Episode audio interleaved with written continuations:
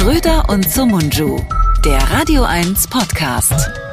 Halli, hallo, hier ist eine weitere Ausgabe von Schröder und Somunju dem Podcast-Format, welches kurz vor einer Umbenennung steht, nämlich Somunju und Schröder. Das haben wir uns vorgenommen im nächsten Jahr, einfach um die Quote ein bisschen zu bedienen. Nach wie vor gehöre ich natürlich zu einer Minderheit und ich fordere jetzt souverän meine Rechte ein. Der Mann, der mir diese Rechte schon seit längerem entzieht und ich denke, er wird auch dafür plädieren, dass diese Rechte bei ihm bleiben, heißt Florian und mit Nachnamen natürlich Schröder. Hallo Florian. Hallo, hier ist deine Lieblingskartoffel. Ist deine Lieblingskartoffel, die verhindern wird, dass dein verkackter türkischer Name in unserem Podcast am Anfang steht. Das kann ich nicht dulden. Das ja. äh, werden mir meine Freunde vom AfD-Ortsverband äh, Königs Wusterhausen direkt ausreden. Das kann ich dir schon jetzt sagen. Nicht mit mir. Wie geht's eigentlich Alice Weidel? Ich habe gesehen, sie twittert wieder dann geht's ihr wahrscheinlich zu gut. Nein, keine Häme, keine Häme. Sie hatte Corona. Das tut uns immer leid. Und zwar egal, wen es trifft. Das mal vorne weg.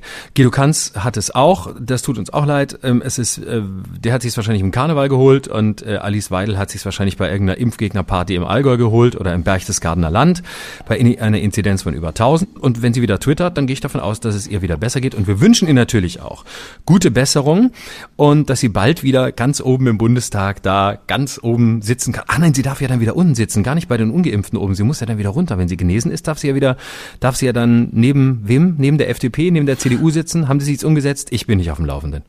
Sie ist genesen, genau. Ich glaube aber, genesen äh, reicht nicht ganz, oder? Man muss genesen und dann nochmal geimpft sein nach einer gewissen Zeit. Jedenfalls, wir wünschen allen gute Besserung. Beatrice Egli habe ich gelesen, auch ähm, Corona infiziert zum zweiten Mal, äh, ungeimpft. Also wir haben da eine Reihe von Leuten, die wir jetzt aufzählen könnten und wir könnten uns den Spaß erlauben zu fragen, wer ist davon geimpft und wer nicht, womit wir beim Thema wären. Ach, mein was? lieber Freund, ich habe heute mit dir was vor. Ähm, oh, ich freue mich. Du musst erst mal kurz sagen, äh, zeichnest du die heutige Folge eigentlich auf dem Klo auf? Du klingst ein bisschen so, als säst du auf, auf der Schüssel. Ist das so? Hast du Magen-Darm ja, ja. oder sitzt du da einfach so gerne? Ne, ich, wie du es hörst, ich sitze auf der Schüssel und ja, So klingt es auch. Tut mir sehr leid. Ich bin hab im Moment äh, Diarrhoe einfach, wenn ich die die mhm. Meldungen lese und verfolge, wer was wie wann sagt, kommt mir einfach die kalte Kotze beziehungsweise ich krieg Durchfall.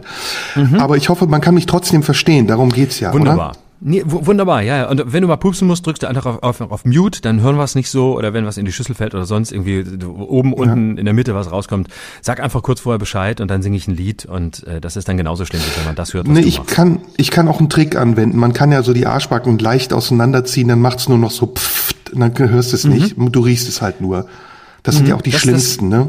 Das kommt dann wahrscheinlich bei mir an, ne, weil, weil ich, ich muss es dann wieder riechen, weil wir haben ja so eine, so eine intime Verbindung. Wir sind an unterschiedlichsten Orten der Welt, aber wir riechen immer alles. So, schön, dass wir gleich im Fäkalbereich angekommen sind. Wir hatten schon mit unserem Redakteur Jürgen König gewettet, dauert es 30 Sekunden oder noch drei Minuten. Ich glaube, es war drei Minuten 30 und damit ist es in Ordnung.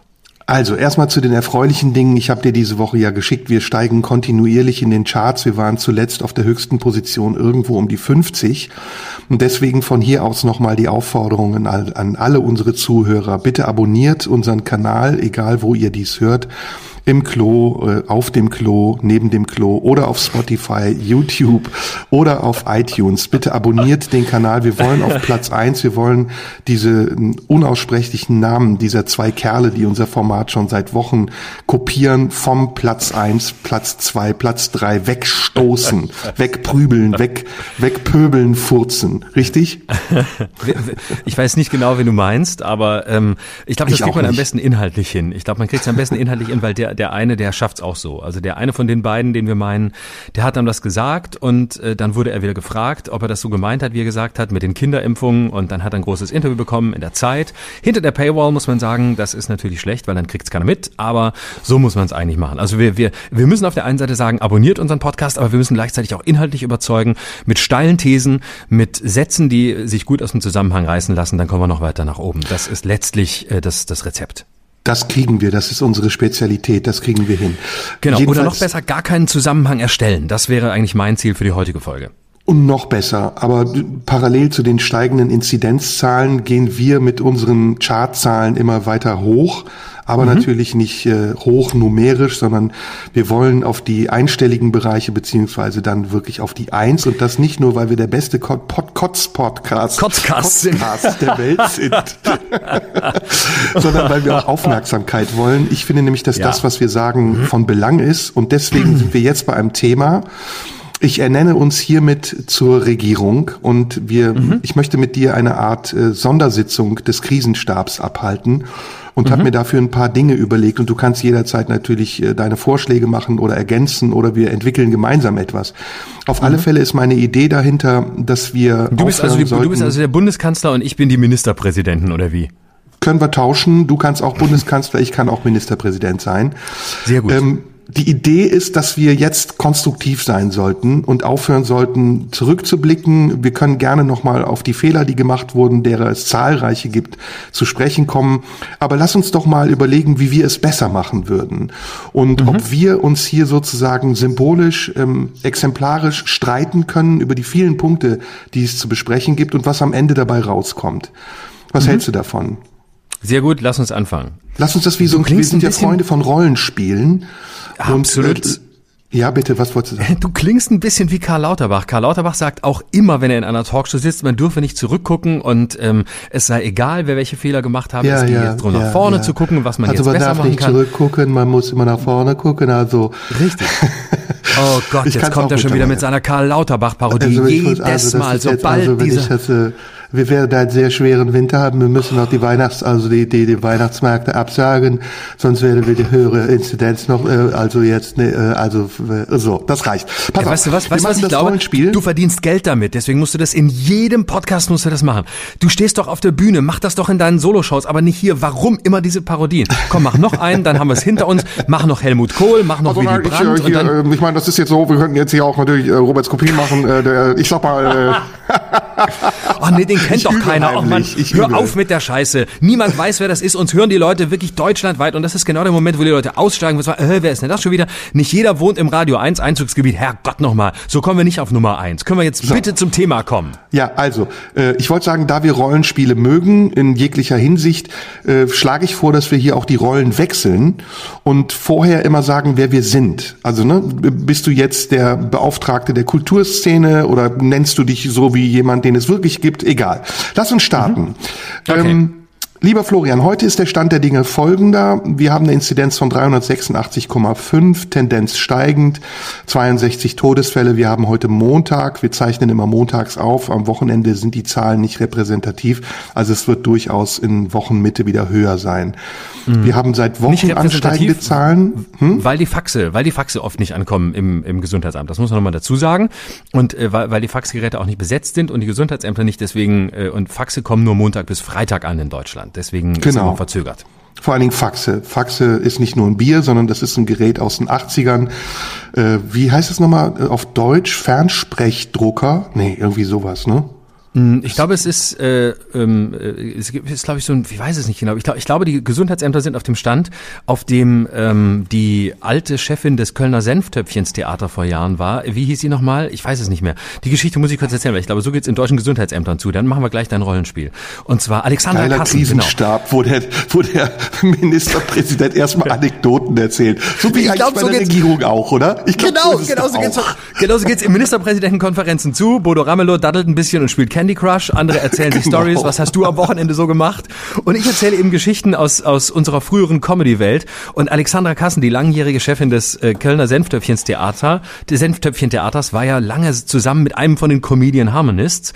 Und ähm, dann hatte sie das erste Faxgerät, das muss ewig her sein. Und ich glaube, ähm, irgendwie Konrad Beikircher oder so war da. Und dann hat sie gesagt, ja, was mache ich denn dann hier? Und äh, dann hat sie irgendwie auf den Knopf gedrückt und hat die Nummer gewählt, die sie, die sie wählen wollte. Und hat Hallo, Hallo gesagt und hat ins Fax Faxgerät reingesprochen, im Glauben, das sei die Fortsetzung des Telefons mit anderen Mitteln. Und dann stand irgendwie Konrad Beikircher daneben und hat ihr gezeigt, dass man da jetzt Zettel reinlegen muss und Blatt Papier und dass man da was draufschreiben muss und dass man es dann wegschicken kann und dass dann auch was ankommt. Und ich glaube, so genau geht's in deutschen Gesundheitsämtern bis heute zu. Da hört jemand, kann man mit dem Faxgerät auch telefonieren, kann man da auch mal auf dem Handy anrufen und fragen, ob die Kinder noch in der Kita sind. So, Anekdote Ende. Jetzt nehmen wir das Thema wieder ein bisschen ernster. Du bist also, ein Arsch. Ich, ich war dabei ich, ich 386. hier um Entertainment. ich bemühe mich, dass wir nach oben kommen mit ein bisschen Entertainment und du willst wieder nur deine widerlichen Rollenspiele spielen, um, zu, um am Ende bei dem Satz zu enden, 2G ist Faschismus. Das wissen wir doch schon jetzt. Hast du keine Lust? Sollen wir es lassen? Sollen wir es lassen? Nein, nein, nein, los. Nee, ich bin, okay. nee, nee, ich versuche nur ein bisschen gute Laune in dieses schwere Thema zu bringen. Ich habe nicht so gute Laune, ehrlich gesagt. Ich bin, ich bin in Sorge, aber ich behalte meine Zuversicht. Also ich will es jetzt nicht nochmal wiederholen. Inzidenz steigen, Todesfälle 62, eigentlich noch verhältnismäßig gering. Jeder Todesfall ist einer zu viel, aber was das angeht, sind wir eigentlich noch im sozusagen grünen Bereich. Äh, dazu kommt die Krankenhausinzidenz heute bei 5,28, also 5,28 pro 100.000 haben symptomatische Fälle, die klinisch enden. Ähm, das heißt, die Krankenhausinzidenz sinkt zwar, aber sie ist immer noch ungleich hoch. 15 war die höchste Zahl im äh, Dezember letzten Jahres. Also auch da liegen wir eigentlich noch in einem verhältnismäßig tolerablen Bereich. Jetzt kommt aber das, was interessant ist. Die Zahl der Geimpften die klinische Verläufe haben, steigt. Und das habe ich ja vor zwei Wochen vorausgesagt. Das war ja meine Theorie. Ich fühle mich jetzt bestätigt. In der Kalenderwoche 544 waren es mittlerweile 61,6 Prozent vollständig Geimpfte und ähm, 43 in der Altersgruppe zwischen 18 bis 59 Jahre Tendenz steigend. So, das sind die Zahlen im Augenblick. Ähm, insgesamt haben wir circa 70 Prozent vollständig Geimpfte in Deutschland. Die äh, Frist für die Boosterung läuft bei vielen ab, insbesondere bei den Älteren, die ja zuerst geimpft wurden. Also wir haben diverse Probleme. Auf der einen Seite müssen wir schnell boostern. Eben war die Pressekonferenz von noch Gesundheitsminister Jens Spahn, der darauf hinweist, dass die Vorräte an BioNTech nicht ausreichend und man deshalb ausreichen und man deshalb auf Moderna umsteigen soll. Das hat aber viele Probleme. Die Arztpraxen sind damit überfordert, weil zum einen die äh, Dosen, die verspritzt werden können, bei Moderna anders sind als bei BioNTech und diese ähm, auch nicht so schnell lieferbar sind, wie man angenommen hat. Wir müssen, um zu boostern, bis Weihnachten auf eine ganz bestimmte Zahl kommen. Ideal wäre natürlich, wenn wir bei 30, 40 Millionen werden. Das äh, scheint im Moment utopisch. Das heißt, wir haben also ein großes Problem. Auf der einen Seite muss geboostert werden. Das lässt sich schwer organisieren. Auf der anderen Seite sollen Impflücken geschlossen werden. Die Zahl der Nicht-Geimpften stagniert und das schon seit Wochen. Wir kommen schwer über die 70 Prozent, aber auch die Zahlen, die wir haben, die wir als Grundlage brauchen, um zu entscheiden, sind ja nicht wirklich nachvollziehbar, weil äh, das RKI ja noch vor wenigen Wochen gesagt hat, man geht von einer Dunkelziffer nicht gemeldeter Geimpfter aus von circa fünf Prozent, also wären wir bei 75 Prozent vollständig Geimpfter. 25 Prozent, also schätzungsweise, sind nicht geimpft. Das wären 20 Millionen Menschen. So, was machen wir? Was ist die, was, wer bist du und was machen wir? Also ich muss zuerst mal nächstes Mal sagen, wenn ich es richtig weiß, dann ist der Grund, warum äh, jetzt äh, vor allem Moderna verimpft werden soll, die Tatsache, dass einfach zu viel Moderna da ist und dass das äh, Zeug sonst irgendwo ähm, vor sich hin vegetiert und gar nicht mehr verspritzt wird. Das ist doch der mhm. Grund, warum auch. Moderna jetzt vorgezogen werden soll. Ne? Also nicht, mhm, weil auch. es zu wenig BioNTech gibt, sondern weil es zu viel davon gibt. Und, nee, es gibt okay. auch zu wenig BioNTech. Also BioNTech muss nachbestellt werden. Ist aber wohl schon nachbestellt, dauert aber. Okay, ähm, komisch. Ist ja nicht so weit nach Mainz, aber ähm, komisch ist das einzige Wort, was mir auch nur noch einfällt zu diesem äh, Thema. Äh, ja, absolut. So. Ich kann auch mal, ich keine Ahnung, ich bin öfter mal in Mainz. Ich kann auch mal kurz vorbeifahren bei Ugo und seiner Frau und ich bin sicher, die geben mir ein bisschen was mit und dann verteile ich das da, wo es gerade gebraucht wird. Die haben jetzt eine Milliarde Überschuss in der Kasse, die brauchen das nicht mehr. Genau, Mainz ist die reichste Stadt Deutschlands. Die sind schuldenfrei. das ist alles. Okay, so, was soll ich jetzt sein? Wer soll ich sein und äh, was soll ich tun? Wie, wie, wie, ich habe dein Spiel noch nicht verstanden. Also vielleicht analysierst du das mal als Innenminister und ähm, wir sprechen mal über die Zahlen und wie wir diese Ziele erreichen wollen. Was können wir tun? Ich ähm, habe ja schon ähm. drei Vorschläge gemacht. Stimmst du damit überein? Boostern, Impflücken schließen, Kampagne machen, aber auch, ähm, das ist jetzt auf der anderen Seite mein Thema, gucken, dass wir einen gesellschaftlichen Konsens wiederfinden und Menschen nicht ausgrenzen durch irgendwelche absurden Regelungen deren Folge und Effekt wir ja jetzt absehen können. Denn 2G bedeutet genau das, was ich gesagt habe vor zwei Wochen, dass sich die Geimpften viel unbesorgter verhalten und in Kneipen sich stapeln und irgendwo auf Veranstaltungen, Karneval, Fußball sich tummeln und dadurch steigen natürlich die Inzidenzen genauso in unverhältnismäßigem Maße wie die Inzidenzen unter den Ungeimpften. Habe ich eben geimpft oder ungeimpft gesagt? Ich weiß es gar nicht. Ich bring's immer durcheinander. Das, ja, du bringst es häufiger durcheinander, ist ja, ähm, liegt ja auch für dich nicht so weit auseinander. Also als Jetzt Innenminister sage ich. so assi zu sein. Meine Güte, ey. Magst du mich nicht mehr? Du bist so total defetistisch zu allem, was ich sage. Natürlich, das ist ja auch meine Stimmung. Das hat doch nichts mit dir zu tun, Schatz. Das weißt du doch. Als Innenminister habe ich nur eine Pimmel. oh, da war er schon. Als Innenminister habe ich nur eine Antwort. Bundeswehr schicken und dann ist Ruhe. Das ist meine Antwort als Innenminister. Ja. Ja. Die Bundeswehr soll ja jetzt schon unterstützen bei den, bei den äh, Boosterungen und bei den Impfungen, die kann noch viel mehr machen. Und dann ist hier mal Ruhe, wenn die ganzen Ungeimpften bald auf die Straße gehen, wenn die Impfpflicht kommt. Das sage ich als Innenminister. So, mehr hat der Innenminister dazu nicht zu sagen. Bundeswehr Impfpflicht, rein und ja, nein. Ruhe. Impfpflicht ja, nein. Oh, verdammt schwer, verdammt schwer. Also für, ähm, für einzelne Berufsgruppen auf jeden Fall. Und sonst, ähm, äh, mein Pendel schlägt langsam aus Richtung Impfpflicht. Ähm, das wusste ich, ich wusste das. Ich, äh, ja, ja, ich, äh, wenngleich ich Haken immer noch dahinter. ambivalent bin und sage, ich bin, ich gebe meine Unentschiedenheit zu. Aber so langsam, ich sehe, langsam sehe ich keinen anderen Weg mehr. Also die Tendenz geht dahin, ja. Aber noch mhm. bin ich mhm. nicht dafür. Noch bin ich nicht so weit. Noch sage ich mhm. eher, noch sage ich, wenn ich mich entscheiden muss, noch sage ich nein, weil ich noch nicht genügend überzeugende Argumente für das Ja habe. Also aus Mangel an überzeugenden Argumenten für das Ja sage ich noch, noch nein, wenngleich mir alle Strategien der anderen Wege des äh, Überzeugens für ähm, ausgereizt äh, erscheinen. Ich glaube, dass es auf anderen Wegen ähm, bei denen, die es jetzt nicht getan haben, nicht funktionieren wird, fürchte ich. Leider, Ausrufezeichen. So. Also ich kann dir Gründe für ein Ja geben. Jetzt bin ich mal ein bisschen defetistisch. Du als Systemhure würdest ja deine Jobs verlieren, wenn du sagen würdest, ich will keine Impfpflicht. Deswegen ist es eine Frage der Zeit, bis du dich in den Kanon derer einreißt, die sagen, wir brauchen eine Impfpflicht. Wobei du ja selbst dich hier immer als Demokrat ausgegeben hast. Aber du bist eigentlich nur eine Prostituierte des Systems. Genau. Ich bin Prostituierte des Systems und Jetzt du bist ganz kurz davor. Gemacht. Genau. Und du bist ganz kurz davor, den Querdenkern beizutreten. Ja, ich möchte mich auch bei Dietrich Brüggemann entschuldigen und bei allen Leuten, die ich vorher als Schwurbler und Querdenker beschimpft habe. Denn mittlerweile trifft ja ein, was sie gesagt haben. Das, sie haben immer von Anfang an gesagt, es geht um eine Impfpflicht durch die Hintertür. Jetzt kommt sie mit Gewalt durch die Vordertür. Es geht um die Unterwanderung des Grundgesetzes Grundgesetzes, Absatz 2, Artikel 2, körperliche Unversehrtheit spielt keine Rolle mehr. Und äh, wir sind nahe an der Diktatur, weil eine Diktatur ist nichts anderes als mit Gewalt, äh, einer Gewaltherrschaft Minderheiten zu unterdrücken. Und das passiert gerade. Ach, das ist doch Quatsch. Das ist absoluter Quatsch. Das ich weiß, wie ich dich selbst. kriege. Ich weiß, wie ich dich kriege. Das weißt du auch selbst. Das weißt du auch selbst. Da muss ich gar nicht drauf eingehen. Fahr doch, doch zu Attila in die Türkei und ein. macht, ein, macht, ein zusammen, macht zusammen Urlaub mit seinem Husky und dann äh, habt eine schöne Zeit.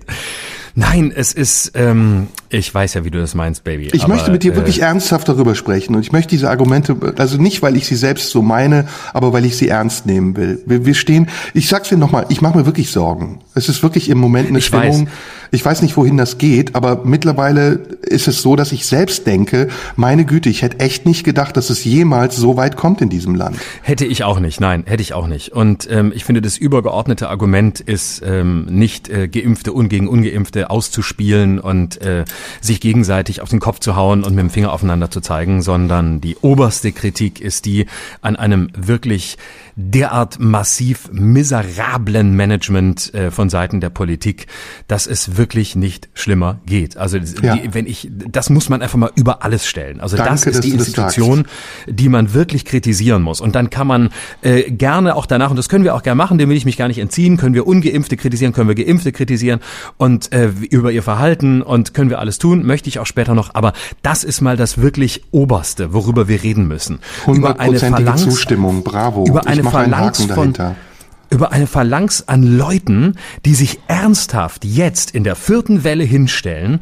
und sagen, das hätte man nicht vorhergesehen. Da kriege ich wirklich Gewaltfantasien, muss ich dir ganz ehrlich sagen. Da kriege ich, wenn ich einen Söder sehe, wenn ich äh, einen Voigtke sehe, die überrascht tun also mit der Dynamik haben wir nicht gerechnet. Das war nicht vorhersehbar. Und dann so tun, als sei die Wissenschaft schuld, als hätten die Wissenschaftler das nicht gewusst. Und Söder stellt sich im bayerischen Fernsehen hin und sagt, wir haben mehrfach nachgefragt, aber es hat uns keiner gesagt. Du kannst minutiös nachweisen, dass im Juli wirklich alle, so gut wie alle gesagt haben, der Herbst wird so und so sein. Es gab Berechnungen des RKI, an denen man auch sehr viel Kritik üben kann, die genau das vorhergesagt haben, fast auf den Tag genau, mit ein paar kleinen Unterschieden von vielleicht ein, zwei Wochen. Es war alles da. Und jetzt kommen diese Leute, ähm, angeführt von solchen, von solchen Typen wie Herrn Holleczek, dem sogenannten Gesundheitsminister aus, aus Bayern, ähm, der völlig überrascht ist von allem. Aber das kann man ja auch nicht anders erwarten von einem, der ein Ministerium oder eine Abteilung, ein Referat für integrative Medizin ins Leben rufen will weil er glaubt, dass Homöopathie dringend ernster genommen werden muss. Und da fragst du dich echt, und das ist mein großes Problem, dass ich, dass ich wirklich mittlerweile befürchte, dass es, ähm, dass man mittlerweile ernsthaft an der an der Eignung von einigen, nicht allen, aber von einigen, die sich in der Führung des Landes ähm, glauben, bewegen zu können, ernsthaft zweifeln muss. Und das spielt allen Populisten in die Hände. Und das spielt den ganzen Verschwörungsideologen wirklich in die Hände. Das sorgt genau für diese Stimmung der Ungewissheit, die diese Menschen, die zu den 25 bis, wie ich heute Morgen gelesen habe, bis zu 30 Prozent gehören, die prinzipiell für Verschwörungsideologien offen sind, in die Hände spielt. Denn das, was diesen Leuten und nicht nur den Hardcore-Querdenkern, sondern die, die äh, unsicher sind, die ähm, nicht genau wissen, wo es hingeht, die vielleicht impfskeptisch sind, was die alle verbindet, ist äh, die Schwierigkeit, mit Ungewissheit umzugehen. Und das meine ich jetzt völlig wertfrei. Und ähm, diesen Leuten, die einfach nach festen Antworten suchen, nach einem Weltbild, das klar ist, das eindeutig ist und das keinen Zweifel lässt. Denen spielt die Politik so massiv in die Hände. Keine Impfpflicht ähm, wäre so schlimm wie dieses Gehadere, diese Unsicherheit, dieses Ängstliche, dieses sich selbst widersprechen, ähm, dieses heute so, morgen anders, ach, wir wissen es auch nicht genau und nichts war vorhersehbar. Wer keine Strategie hat, der spielt solche taktischen Spielchen und das ist unwürdig. Das ist wirklich absolut nur noch unwürdig.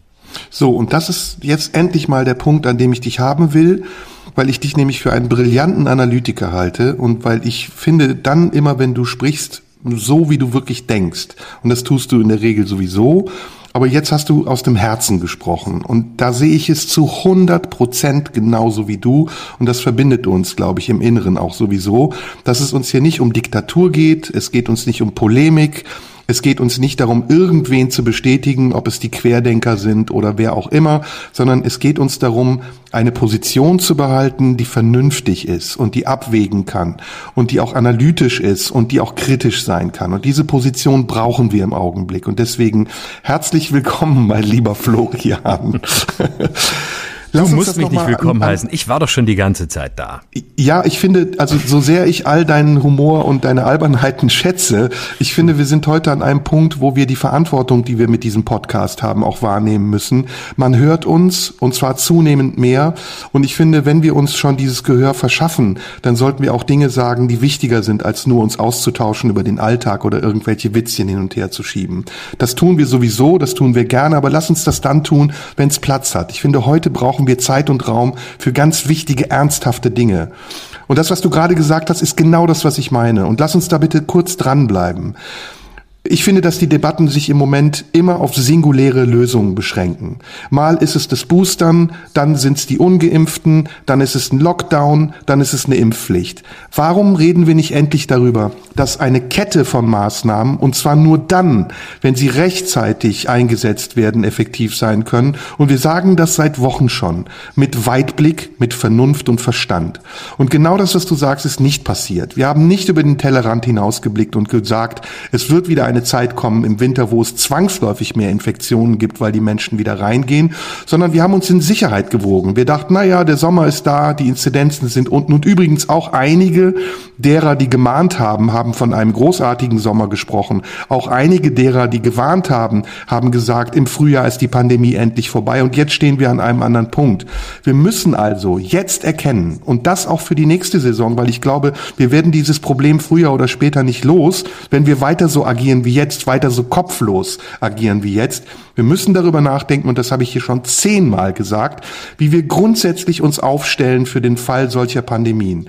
Und dazu gehört ein Paket an Maßnahmen. Dazu gehört übrigens auch, dass man sich nur einmal in anderthalb Monaten trifft zu einer Ministerpräsidentenkonferenz, die ähnlich anmutet wie die ersten 30 Minuten unseres Podcasts heute, sondern dazu gehört nach wie vor, und das sage ich mit Nachdruck, endlich ein nationaler Krisenstab, der meinetwegen meinetwegen jeden Tag tagt oder einmal die Woche oder zweimal die Woche, um Abstimmung zu treffen. Und dazu gehört auch, dass man endgültig denjenigen einen Riegel vor den, vor den Mund schiebt, die meinen, sich in jeder Talkshow über Satellit dazugeschaltet äußern zu müssen. Und damit meine ich natürlich Markus Söder. Das ist an Verlogenheit nicht zu überbieten, was dieser Mann in den letzten Wochen sich geleistet hat, genauso wie Jens Spahn und viele anderen auch, die in dieser Reihe stehen, so zu tun, als hätte er von Anfang an das Krisenmanagement im Perfekten geführt und dabei zu ignorieren, dass er mit Bayern das Schlusslicht ist in der Pandemiebekämpfung. Ja, Trotz aller Maßnahmen.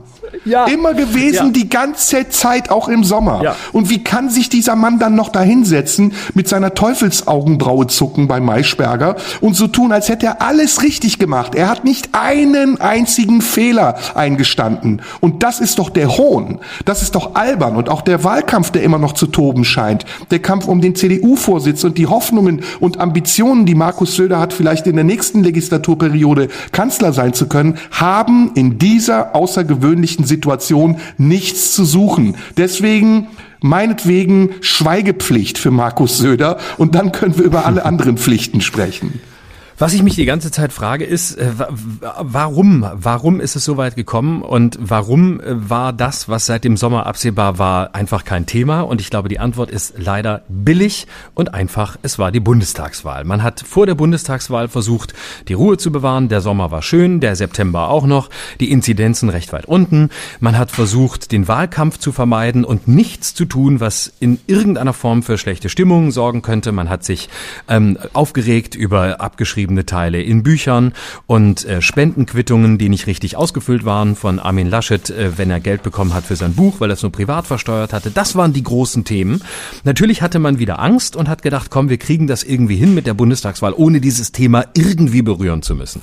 Und ähm, deswegen hat man sich im Juli nicht getraut, von Anfang an zu sagen, Leute, der Herbst wird nach allem, was wir bis jetzt wissen, vor dem Hintergrund der äh, im Moment kursierenden Variante so und so werden. Wir werden im November an diesem diesen und jenen Punkten stehen. Deswegen ähm, sagen wir schon jetzt, wir werden diese oder jene Maßnahmen jetzt schon ähm, diskutieren und jetzt schon verabschieden, weil dann im November, wenn die Bundestagswahl vorbei ist, wenn wir es dann erst machen, ist es zu spät. Und das hat man nicht gemacht, weil die, die, die Grundhaltung und die Handlungsabsicht dieser Leute ist ausschließlich Angst. Ja. Angst vor den Wählern, Angst vor der Wahrheit, Angst davor, ähm, etwas zutrauen zu müssen, sich zutrauen zu müssen. Ähm, es ist Angst vor äh, irgendwelchen äh, Ungeimpften, vor Querdenkern. Es ist Angst vor Geimpften. Sie haben einfach vor allen Angst.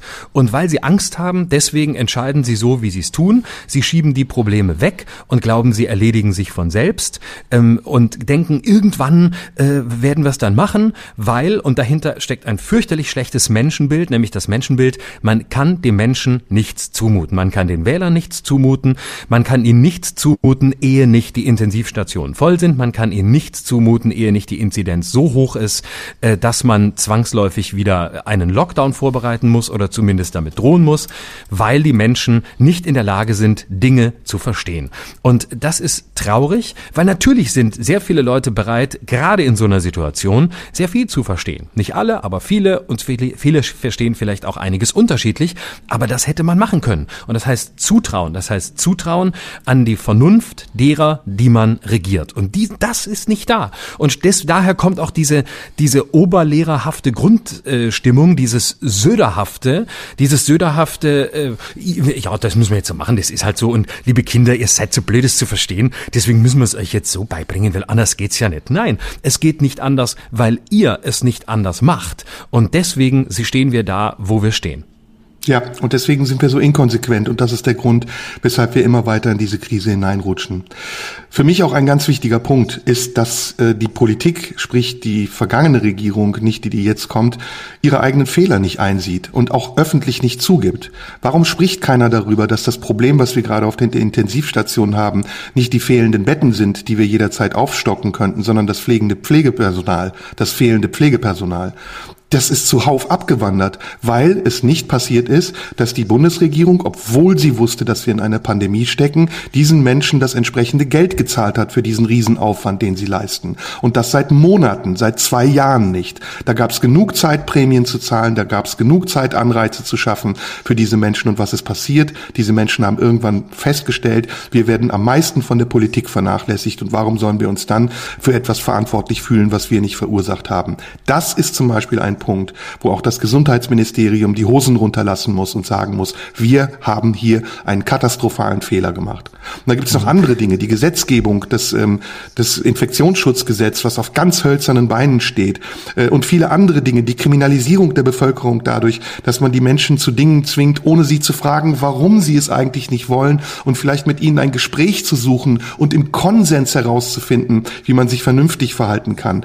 Die fehlende Informationspolitik über die zur Verfügung stehenden Impfstoffe und dann immer wieder die öffentlichen Debatten angefeuert durch die zahlreichen Experten und Expertinnen, die meinen, sich auch dazu äußern zu müssen. Der Wind, der einmal von dieser Richtung in die andere weht und dann von der anderen wieder in diese. Leute, die immer strengere Forderungen stellen, so wie es am Anfang war. Bleibt alle zu Hause, macht's noch schlimmer, Lockdown für alle. So schreien jetzt alle Impfpflicht, Impfzwang. Es ist eine Spirale der Forderungen über Maßnahmen, in der wir im Moment feststecken, bei der man nicht weiß, was als nächstes kommt. Und die Politik, die Politik lässt sich davon auf eine schlimme, auf eine fatale Art und Weise beeinflussen und übernimmt die Forderung der Straße und macht sie zu ihrem Regierungsprogramm. Und das kann nicht sein.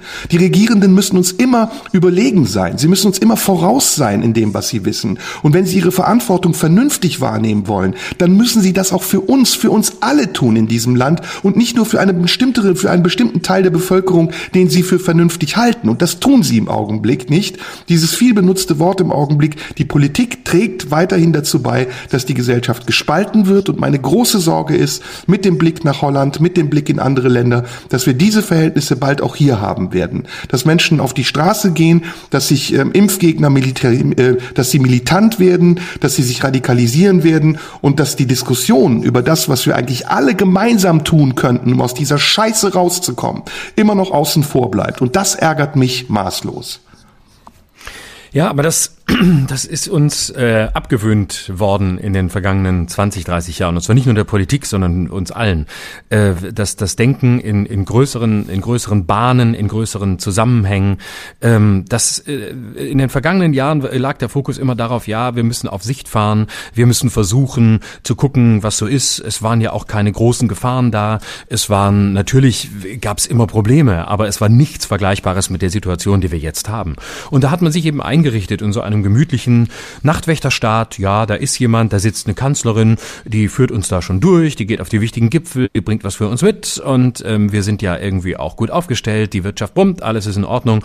Was wollen wir mehr? Ähm, irgendwie wird es schon gut weitergehen. Und dieses, dieses Denken in großen Perspektiven ähm, und Dinge auch mal zu benennen, auch mal äh, zusammenzufassen und äh, verständlich zu machen, klar zu erklären und zwar durchaus mal in einer in einer Rede, die die größere Denkzusammenhänge äh, herstellt. Es ist vorbei, es ist weg, es ist nicht mehr da, ähm, es gibt dieses Bewusstsein nicht mehr, es gibt ein, mh, hm, wir tapsen so durch und wir machen hier Schritt für Schritt und wir probieren dies, wir probieren jenes. Das war vielleicht im, im Anfang der Pandemie auch okay und nachvollziehbar und verzeihbar, aber jetzt ist es das nicht mehr und jetzt weiß man einfach, was kommt und wenn man nicht mal in der Lage ist, wirklich vorhersehbare Kurven zu lesen und rechtzeitig hinzustellen, sich hinzustellen und zu sagen, für diejenigen, die diese Kurven nicht lesen wollen, das müssen sie nicht, meine Damen und Herren, dafür sind wir da, das machen wir für sie.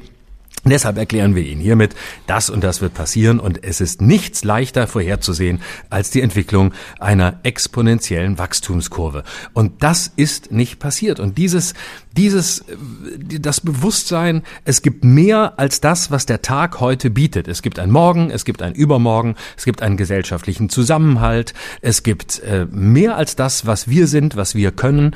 Äh, das ist weg. Es ist eine Regierung, die glaubt, ja, dann ist endet sowieso meine Zeit, dann kommt jemand jemand anderes. Nach mir die Sintflut, dann betrifft es uns nicht mehr. Wenn ich mir allein angucke, Angela Merkel letzte Woche auf der Pressekonferenz nach der Ministerpräsidentenkonferenz, das war geradezu ein komödiantischer Auftritt, wo sie da saß und so äh, lächelte und eigentlich sahst du die Verzweiflung in ihren Augen, wie sie da saß und sagte, ja, ich hätte es gern alles früher gemacht und äh, das war ja nicht so, sind wohl die Zahlen, das weiß man ja, aber leider war es nicht möglich. Mit diesem ironischen Grinsen, wo du dachtest, ja, sie ist natürlich auch erstens jemand, der es verstanden hat, der es gerne früher getan hätte und der gleichzeitig selbst so aktiv zu diesem Zustand beigetragen hat, indem er in den letzten 16 Jahren wirklich gar nichts je in einen größeren Zusammenhang gestellt hat. Hm. Also ich mache jetzt mal Folgendes. Ich bin jetzt der äh, Bundeskanzler und ich erlasse mal folgende äh, Regeln. Und zwar unabhängig davon, ob das Parlament sie absegnet oder nicht. Es gilt ab sofort 1G für alle. Und zwar aus folgendem Grund, weil wir gleiches Recht und gleiche Pflichten für alle haben wollen. Gleiches, gleiches Recht bedeutet, dass jeder das Recht darüber behält, ob er sich impfen lässt oder nicht. Gleiche Pflichten bedeutet, dass jeder sich an die Maßnahmen zu halten hat. Sprich, wenn man in irgendeiner Form Zugang zu öffentlichen Einrichtungen haben will oder zu Lebensmittel, zu lebensnotwendigen äh, Geschäften, dann muss man sich, und zwar flächendeckend, jeder, egal ob er genesen, geimpft oder ungeimpft ist, testen lassen. Das Zweite ist, was ich hiermit sofort erlasse bzw. verbiete, sämtliche Großveranstaltungen. Es gibt keine Großveranstaltung mehr, weder in einer bestimmten Kapazitätsgröße sonst noch wie. Wir sind in einer nationalen Notlage, die Zahlen sind nicht anders aufzuhalten, als dass wir jetzt sofort aufhören, Karnevalsveranstaltungen abzuhalten mit 300.000 feiernden Leuten, die sich für geimpft halten und deswegen für nicht ansteckend oder sonstige Veranstaltungen, bei denen Leute sich unbesorgt einfach bewegen und damit die Gefahr erhöhen, dass die Zahlen weiter steigen. Das muss jetzt aus meiner Sicht sofort passieren. Keine Diskussion mehr über Weihnachtsmärkte, keine Diskussion mehr über irgendwelche Extras, sondern für alle gilt das Gleiche, dass wir nämlich, um diesen, diese Welle zu brechen, jetzt nicht in einen Lockdown müssen, sondern dass wir mit dem einzigen Mittel, das wir im Augenblick haben, wir können die Leute nicht dazu zwingen, sich impfen zu lassen, wir können aber auch die Geimpften nicht einfach unbesorgt durch die Gegend laufen lassen. Also mit dem einzigen Mittel, das wir haben, alle flächendeckend, zuverlässig, professionell testen zu lassen, unseren Alltag, unser Leben halbwegs aufrechthalten können, bis diese Situation, diese Ausnahmesituation vorbei ist. Zweiter Schritt, wir müssen die Zeit danach besprechen. Bis wann gilt das? Und welche Zahlen rechtfertigen das? Wir müssen sowieso Zahlen als Grundlage viel mehr unserer Entscheidungen nehmen. Und diese Zahlen müssen gleichbleibend auch die Grundlage unserer Entscheidung sein.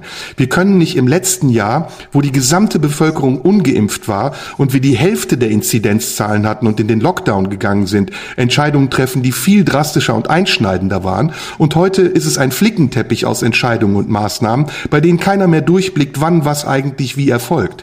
Diese Inzidenzzahl, die zwischen drei, sechs und neun pendelt und dann die Länder wiederum dazu ermächtigt, das zu tun, was sie wollen, ist ein heilloses Chaos. Man weiß in Schleswig-Holstein nicht, was in Bayern gilt und man weiß im Saarland nicht, was in Sachsen gilt. Also auch da brauchen wir eine klarere, bundesweite Ausnahmeregel, bei der auch festgesetzt ist, bis wann diese Ausnahme gilt und ab dann kann neu entschieden werden, ob sie verlängert wird oder ob wir wieder, und zwar Schritt für Schritt und zuverlässig in einen Normalzustand zurückkehren.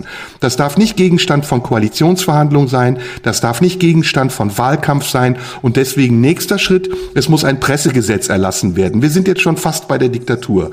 Es kann nicht mehr sein, dass Medien, dass Einzelpersonen, dass Privatleute Meinungen verbreiten, Zahlen verbreiten, die so nicht verifizierbar sind und anders dafür werden, dass immer mehr der Alarmismus unser Verhalten bestimmt und nicht mehr die Vernunft. Wir müssen weg vom Alarmismus, wir, in, egal in welche Richtung. Wir müssen weg von diesen Debatten, in denen es einmal darum geht, ob wir bei sinkender Inzidenzzahl wieder nach Mallorca fliegen können, und zwar so schnell wie möglich, und bei steigender Inzidenzzahl wieder darüber nachdenken, was wir wann warum verbieten. Sondern auch da muss es eine Stimme geben, eine Regierung, eine Person, eine Instanz, die sagt, so, das ist die Regel. Die Regel tritt jetzt ein und dann haltet ihr euch bitte alle daran. Und nicht nur die oder die, die etwas tun, was wir von ihnen wollen, sondern wirklich alle. Und da könnte ich jetzt stundenlang weiterreden. Am Ende hätten wir ein Programm, bei dem ich glaube, dass es wesentlich effektiver wäre, als diese ganzen leidigen Diskussionen, die wir führen, bei denen man den Leuten doch an der Nasenspitze ansieht, dass sie es nicht ernst meinen, weil es ihnen nicht darum geht, Menschen zu schützen, sondern sich und ihr verficktes Amt zu behalten. Okay. Ähm, ich habe verfickt gesagt, das tut mir leid. Das ist gut so, das ist das beste Wort. ich mag's, wenn du so emotional bist. Nee, ich mag das vor ähm, allen Dingen, ähm, dass wir heute mal, es, entschuldige, ich wollte dich am Anfang nicht irgendwie ähm, drangsalieren oder so. Ich mag das sehr. Ich mag deinen Humor. Ich mag es, wenn wir lustig sind. Aber ich, ich meinte das ernst. Ich glaube, wir haben eine Verantwortung. Und der Verantwortung müssen wir hier in einer gewissen Art und Weise gerecht werden. Ähm, also zu, zu deinen Forderungen. Ähm, ich bin äh, erstaunt, mit welch einem äh, autoritären Charakter du das ja. alles vorträgst, wo du doch sonst jemand bist, der ähm, immer für äh, Verständnis wirbt und äh, in diesen Fragen in den vergangenen Wochen eher als jemand aufgetreten bist, der gesagt hat, na ja, wir müssen differenzieren, wir ja, müssen für äh, diejenigen, die ungerecht sein. behandelt werden, weil einseitig Maßnahmen für sie gelten sollen. Ich habe ja gesagt, die Maßgabe für alle muss sein, dass es gerecht ist und dass jeder Rechte und Pflichten hat. Dann ich glaube, machen es alle. Dann kannst du auch rigoroser sein. Ich, ich glaube ähm, nicht, dass es, dass es funktioniert. Ich gehe mal Schritt für Schritt durch. Du musst mir bei einzelnen Punkten nochmal helfen. Ich habe vor allem den ersten und den dritten behalten. Äh, 1G für alle heißt, du willst egal, also du willst alle Geschäfte offen lassen, wenn ich das richtig verstanden habe, und dann willst du jeden testen. Ähm, und du willst einen Test als Voraussetzung haben, damit jemand auch in Lebensmittelgeschäfte kommt, dass Nein. auch jemand äh, Lebensmittelgeschäfte in den, in den, kannst du nicht machen, kannst du theoretisch auch machen. Vielleicht wäre das so sogar noch verstanden. besser. Ja, so dann ist es vielleicht sogar noch besser. Ist ja auch kein Problem, einen Test zu machen. Das dauert 15 okay. Minuten, du stehst vor der Tür und dann bist du safe. Warum? Was ist das Problem? Wenn du in eine Kneipe gehst, kriegst du am Eingang einen Test, setzt dich mit der Maske an den Tisch, dann wartest du eine Viertelstunde, bist du negativ, ziehst du die Maske ab, bist du positiv, gehst du nach Hause. Das war's. Was ist daran schwierig? Mm, es, schwierig ist die Tatsache, äh, also ich glaube, ich halte es zunächst mal für verfassungsrechtlich sehr schwierig, äh, bei, bei mindestens bei, bei Lebensmittelgeschäften einen Test äh, zu verlangen, um quasi Grundbedürfnissen nachkommen zu können. Das Thema Kneipen, jeder macht vorher einen Test und geht dann rein. Das haben wir die letzten Male schon diskutiert, da habe ich meine Meinung gesagt. Ist eine schöne Idee, wird aber nicht funktionieren. Wer soll es machen? Wie soll es gemacht werden? Nein, der Kunde selbst, der Gast selbst kriegt den Test in die Hand, den zahlt er auch selbst am Ende, kostet 1,99 1,99. Der kriegt den beim Eingang in die Hand, geht an seinen Tisch mit Maske und wenn der Test negativ ist, muss ich es nochmal sagen, dann kann er sitzen bleiben, wenn nicht, auf Wiedersehen. Was ist doch easy. Oder mach die Kneipe zu. Wir müssen doch jetzt keine Kneipen haben. Ist das das, worüber wir reden? Dann mach die fucking dachte, Kneipen zu. Aber lass sie nicht dachte, auf mit Leuten, die geimpft sind und Arm in Arm liegen und sich auch anstecken. 61 Prozent. Ne Moment, du, was willst du jetzt? Du, ich, ich finde das total widersprüchlich. Was willst du jetzt Kneipen offen halten? Willst du so möglich, du willst nicht in den Lockdown und dann sagst du im nächsten Moment, du willst die Kneipen halt verfickt nochmal zumachen, wir müssen jetzt nicht in den Kneipen Nee, habe ich was doch nicht gesagt. Es gibt doch einen Unterschied. Es gibt doch einen Unterschied zwischen Lockdown, wo du Gastronomie, ich habe doch eben auch gesagt, Großveranstaltungen, Karneval, Fußball meinetwegen ja. auch wieder dicht machst und alles, alles was mit Vergnügen zu tun hat, ja, alles was mit Kino, Theater meinetwegen auch, sorry, das muss ich so radikal sagen, obwohl ich selbst davon betroffen wäre. Aber es macht keinen Sinn und es ist den Menschen nicht vermittelbar, wenn du auf der einen Seite mit 350.000 Leuten Karneval feierst und die Bürgermeisterin, die Oberbürgermeisterin von Köln, ja selbst das Ding eröffnet mit der Begründung, ja wir müssen auch mal viere und auf der anderen Seite sagst du den Künstlern, ihr macht bitte 10 Meter Abstand und die Leute sitzen mit Maske da, so als wären sie irgendwie in einem Atomkraftwerk untergebracht. Dann sei doch konsequent. Dann sagt doch bitte nichts mehr Vergnügen. Wir gehen jetzt in den Lockdown, es, ihr könnt eure Lebensmittel kaufen, ihr könnt zu Hause sitzen, auch keine Ausgangssperren, was auch mega fuck und idiotisch ist, sondern das, was nötig ist. Keine großen Zusammenkünfte mehr von Menschen, die sich anstecken können. Egal, ob sie geimpft oder ungeimpft oder genesen oder getestet sind. Okay, das aber dann sind wir im Lockdown. Aber dann, da, aber ja. dann sind wir im Lockdown. Und dann sagt ja, das doch ich gleich. Nichts gegen. Ja, wenn er gerecht ist, kann gesagt, doch jeder rein. Da, ich habe ja nichts dagegen. Aber einen einseitigen Lockdown zu machen mit der Begründung, dass Un Ungeimpfte die Treiber der Pandemie seien, das ist halt Fuck, weil das sorgt für eine Spaltung der Gesellschaft und es bringt letztendlich gar nichts, weil es nicht stimmt. Doch, es stimmt. Ach, natürlich. Ich habe doch die äh, Zahlen gesagt. Alle Zahlen, natürlich. Natürlich, es zeigen alle Zahlen. Aber ich finde, ich will, will überhaupt verstehen, was du willst. Und es ist alles hoch widersprüchlich. Ich verstehe es nicht. Am Anfang hast du gesagt, du willst eben keinen Lockdown. Du möchtest jetzt, du möchtest, du, du, musst, Bing. hör, hör zuhören, Pimmel, Muschi. Bing. Also, pass auf. Du will, was willst du? Du willst, du sagst, du fängst an mit, ich will keinen Lockdown, ich will 1G für alle. Und ich, ich will 1G für alle. Und da macht jeder einen Test und kommt jeder überall rein. Äh, ja. Und sogar für Lebensmittelgeschäfte. Nee, doch nicht Lebensmittelgeschäfte. Ach doch, Lebensmittelgeschäfte. Nein. Also dann, du bist letztlich genau wie die Bundesregierung. Du bist genau so, du bist genauso widersprüchlich. Wann immer ich eine Frage stelle, weichst du aus und sagst das Gegenteil von dem, was du vorher gesagt hast. Also entweder, du musst dich mal aber erstmal klar werden über deine Prämissen. Was zu. möchtest du? Du hast das möchtest Hauptargument nicht verstanden. Du hast das Hauptargument nicht verstanden. Gerechtigkeit. Gleiche Rechte, gleiche Pflichten. Und ja. dann kannst du selber entscheiden, anhand der Zahlen, ob du die Gastronomie auflässt oder nicht. Aber es kann nicht sein, dass auf der einen Seite etwas auf ist, was eine große Gefahr bedeutet, und auf der anderen Seite Dinge gestrichen oder Leuten verwehrt wird, Dinge zu tun. Das ist das, also was ich meine. Egal, wie es dann am Ende ausgeht. Ob wir dann sagen, nee, wir lassen jetzt die Kneipen auf. Das würde aber als konsequent bedeuten, wenn du gerecht sein willst, dass du andere Dinge auch auflassen musst. Das ist das, was ich sage. Ich will nur, dass es gerecht ist. Ich will nicht die einzelnen Sparten jetzt gegeneinander ausspielen und sagen, ja, Kneipe ja, Fußball nein. Das ist mir letztendlich scheißegal. Ist es nicht, aber es geht nicht darum. Ja, aber was, du willst Gerechtigkeit und Gerechtigkeit heißt, aber dann musst du doch auch in der, in, in der, im Detail gerecht bleiben. Willst du, willst du 1G, willst du, dass sich alle testen und nur sagen, wir machen Großveranstaltungen dicht? Okay, kann man machen. Dafür spricht einiges, gerade bei Fußball und bei, bei, bei Riesenevents und Karneval und so weiter. Alles nachvollziehbar. Äh, und alles, was ein bisschen kleiner ist, lassen wir offen. Da fängt ja die Ungerechtigkeit schon wieder an. Nein. Oder du sagst, wir machen 1G. Und wenn du sagst, Nein, wir machen 1G, das heißt, jeder lässt sich machen. testen. Du musst wenn dann regeln. Ich widerspreche mir übrigens überhaupt nicht. Äh, niemals. Wenn dann heißt, wenn ich etwas auflasse. ich das war der lustigste mal. Satz bisher. Guck mal, wenn wir beschließen, auf Grundlage von Zahlen, ja, Ansteckungen im Theater sind relativ gering, dann muss es für alle gleich gelten, dann dürfen ungeimpfte, getestete, Genesene rein, wenn sie zusätzlich beim Eingang ins Etablissement einen Test machen, damit wir auch in dem Moment sicher sind. Wenn dann, das ist die goldene Regel, weil dann stellen wir wieder Gerechtigkeit her und dann überbrücken wir die Grenzen Gräben, die wir im Moment geschaffen haben.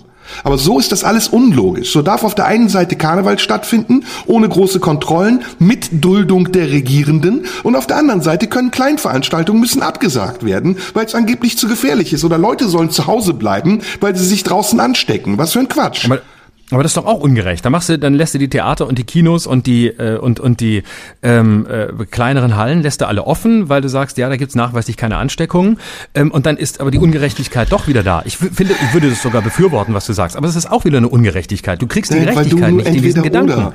Du denkst nur Nein, du kriegst die Gerechtigkeit. Sag, Nein, du kriegst dann. die Du kriegst die Gerechtigkeit nicht in diesen Gedanken. Dann werden alle die Doch. Großveranstaltungen machen, sagen, naja, wir sind aber draußen und wir, wir machen ja auch 1G und äh, wir sind genauso sicher. Ja, äh, genau. Und hier dann passiert auch nichts. Ja machen. und dann ist es wieder eine Ungerechtigkeit. Nee, dann Kinder, die können so. das ja auch machen. Wenn, ich habe doch, du hast den ersten Satz überhört. Wenn die Zahlen, ja, ich will die Zahlen als Grundlage zur Entscheidung nehmen, es zulassen, kannst du auch Großveranstaltungen machen unter den Bedingungen, die ich gerade genannt habe. Es geht nicht um entweder oder. Es geht nicht darum, habe ich eben schon gesagt, etwas gegeneinander auszuspielen spielen, sondern es geht darum, miteinander etwas zu entwickeln, was für alle gleich gilt. Aber wenn die, ja, und das, das sehe ich nicht, das funktioniert nämlich nicht. Wenn die Zahlen so sind, dann ist die Frage, wo sollen die Zahlen denn so sein? Sollen sie bundesweit so sein? Oder dann geht's dann doch wieder nach Bundesländern? Das hast du vorhin kritisiert. Da hast du gesagt, diese scheiß Flickenteppich und in Sachsen gilt was anderes als in Schleswig-Holstein. Wenn Warum die Zahlen so sind, was Widerspruchs heißt, überführen? Weil du, weil, ja, ich sag, weil es nicht funktioniert und weil du so, weil, weil du so großspurig daherkommst, als hättest du ein großes Konzept und letztlich hast du überhaupt kein Konzept, weil du doch, genauso widersprüchlich bist wie die Bundesregierung. Nein. was heißt denn, wenn die Zahlen so sind? Zeit. Du hast was, selber gar ja, kein Konzept. Du widersprichst mir die ganze Zeit. Doch, ich habe ein Konzept und ich sag's dir auch noch. Wenn die, wenn die, wenn die Zahlen alle. so sind, das tun, was wenn die Regierung die, sagt. Ach, halt doch die Fresse, du Populist. Wenn Himmel. die Zahlen so sind. ah, Pussy. Wenn die Zahlen so sind, was heißt das denn? Wo sind die dann so? In Schleswig-Holstein sind die Zahlen super. In, äh, im Berchtesgadener Land sind sie über 1000, weil, weil, weil da reihenweise ungeimpfte Dörfer sind von Leuten, die glauben, dass es besser ist, es nicht zu tun. Ja. Und weil kann sie gerne Partys feiern Bayern, wollen. Kann man dann den Bayern erlauben, ein Fußballspiel abzuhalten, während man Tanzclubs und Kneipen oder Kneipen lässt man sogar offen, während man irgendwelche kleinen Feiern verbietet? Nein, das ist doch das, was ich meine. Wir können Nein, gerne die Zahlen behalten.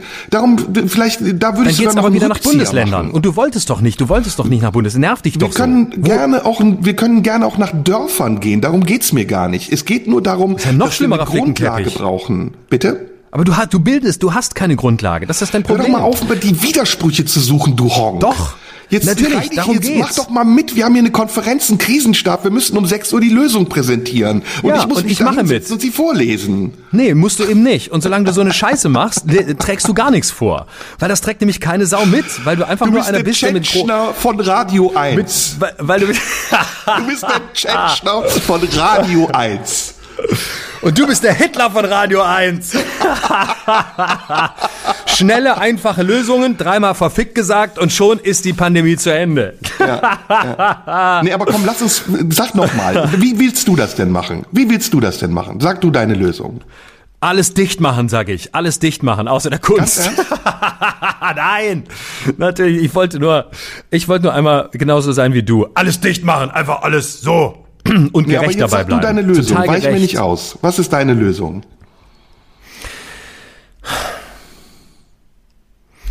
Impfpflicht für alle weltweit. Sofort. Komm, ey. Du bist Sonst Knast. Zyniker. Du bist ein Zyniker.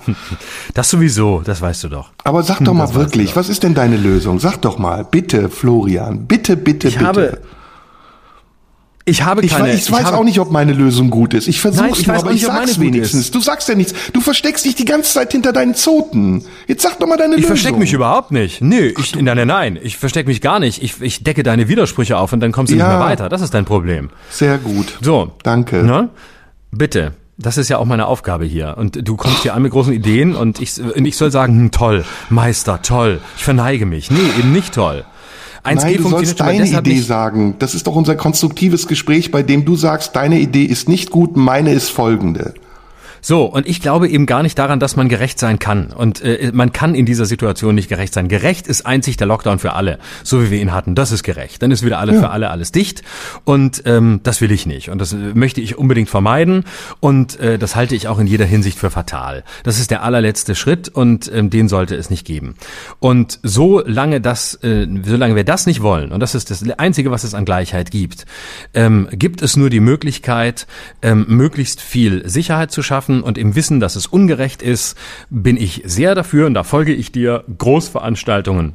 Nein, insbesondere Großveranstaltungen, wo man sich nahe kommt, Fußball, Karneval, ähnliches, alles ab einer bestimmten Größe X, Betrag können wir, äh, Zahl können wir festlegen, machen wir jetzt erstmal nicht mehr. Sind wir Jetzt hast du das gleiche wie ich. Also Fußball Nee, hast du gesagt, das mal ab. gleiche wie ich. Ab einer bestimmten Zahl X habe ich auch gesagt. Du Genau. hast exakt Du- das du gleiche glaubst gesagt wie ich. Exakt das gleiche. Du glaubst aber, dass es gerecht ist. Und ich glaube gar nicht, dass man hier äh, irgendeine Form von Gerechtigkeit herstellen kann, sondern man kann sich einer gewissen Gerechtigkeit annähern. Aber ähm, es hilft nichts, hier sich hinzustellen und zu sagen, es ist jetzt für alle alles gleich.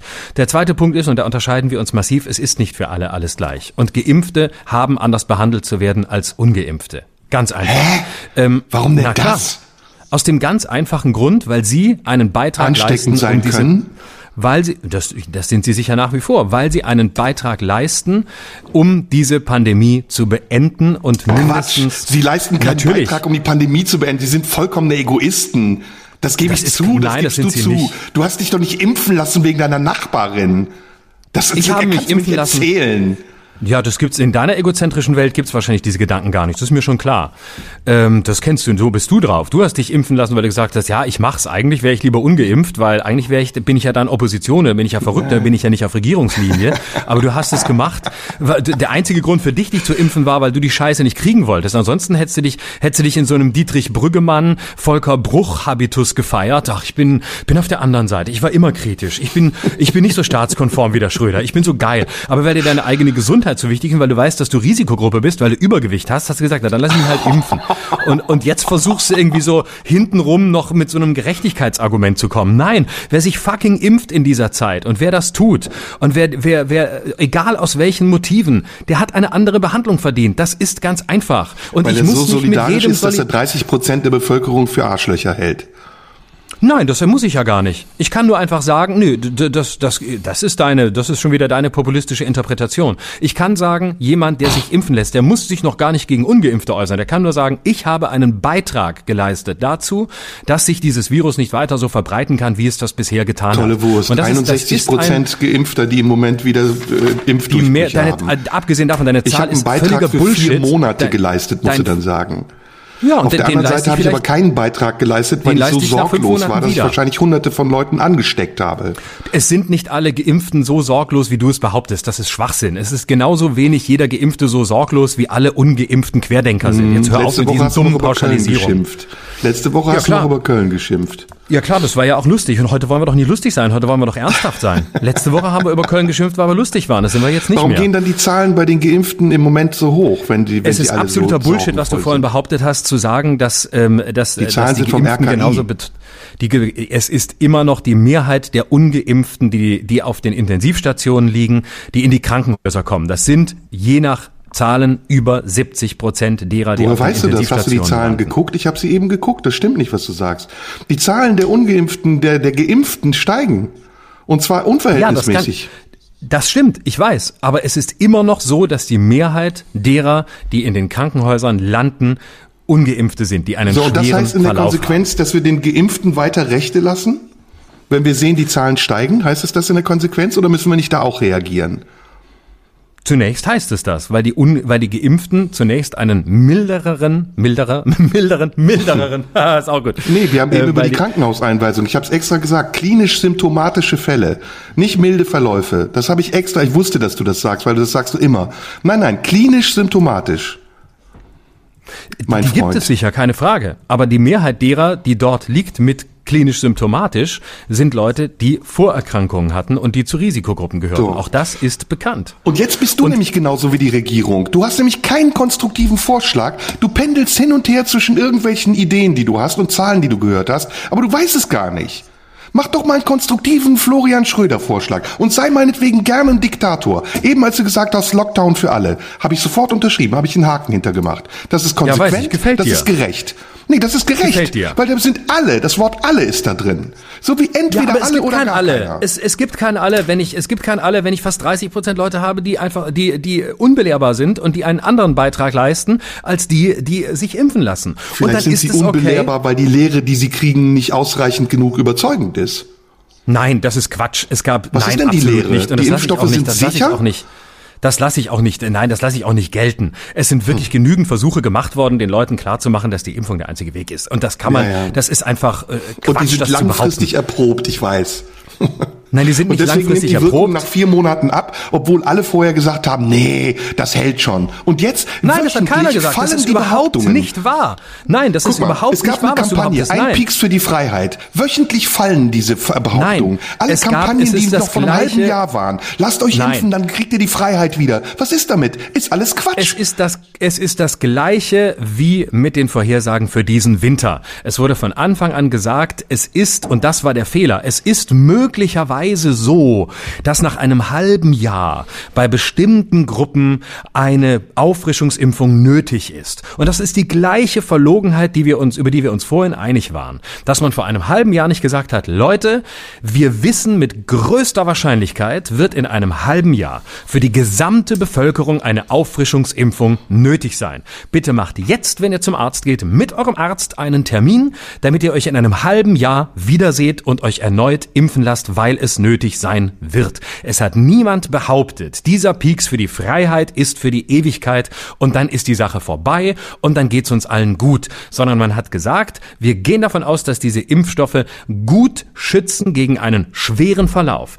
Nicht davor, die Krankheit zu kriegen oder dass man nicht mehr ansteckend ist. Das war von Anfang an transparent und es war klar, dass das kommt. Und in meinen Augen wäre es ehrlich gewesen, vor einem halben Jahr zu sagen, es wird Delta geben, es wird ein, nochmal ein harter Winter und wir werden Auffrischungsimpfungen brauchen. Bitte macht jetzt den Termin. Das wäre ehrlich gewesen. Aber es ist einfach nicht wahr, dass so getan wurde, als wäre das der Peaks in die Freiheit. Das stimmt einfach nicht. Und jetzt stehen wir vor der Situation, dass man jetzt von so, von so einem Blödsinn redet wie Boosterimpfungen, statt einfach zu sagen, hey, das wussten wir von Anfang an. Und das war der Fehler. Und die Tatsache, dass die Leute, die sich impfen lassen, einen Beitrag leisten, der anders ist als die, die es nicht tun, ist nicht zu leugnen. Ja, und dann haben wir hier zwei unterschiedliche Gesellschaften. Fuck off, dann ist es so, ja. Und dann sollen sie sich darüber aufregen. Oder sie sollen sich eben impfen lassen. Es ist so viel geredet worden, es ist so viel gesagt worden, es ist so viel Überzeugungsarbeit geleistet worden, an allen Ecken und Enden.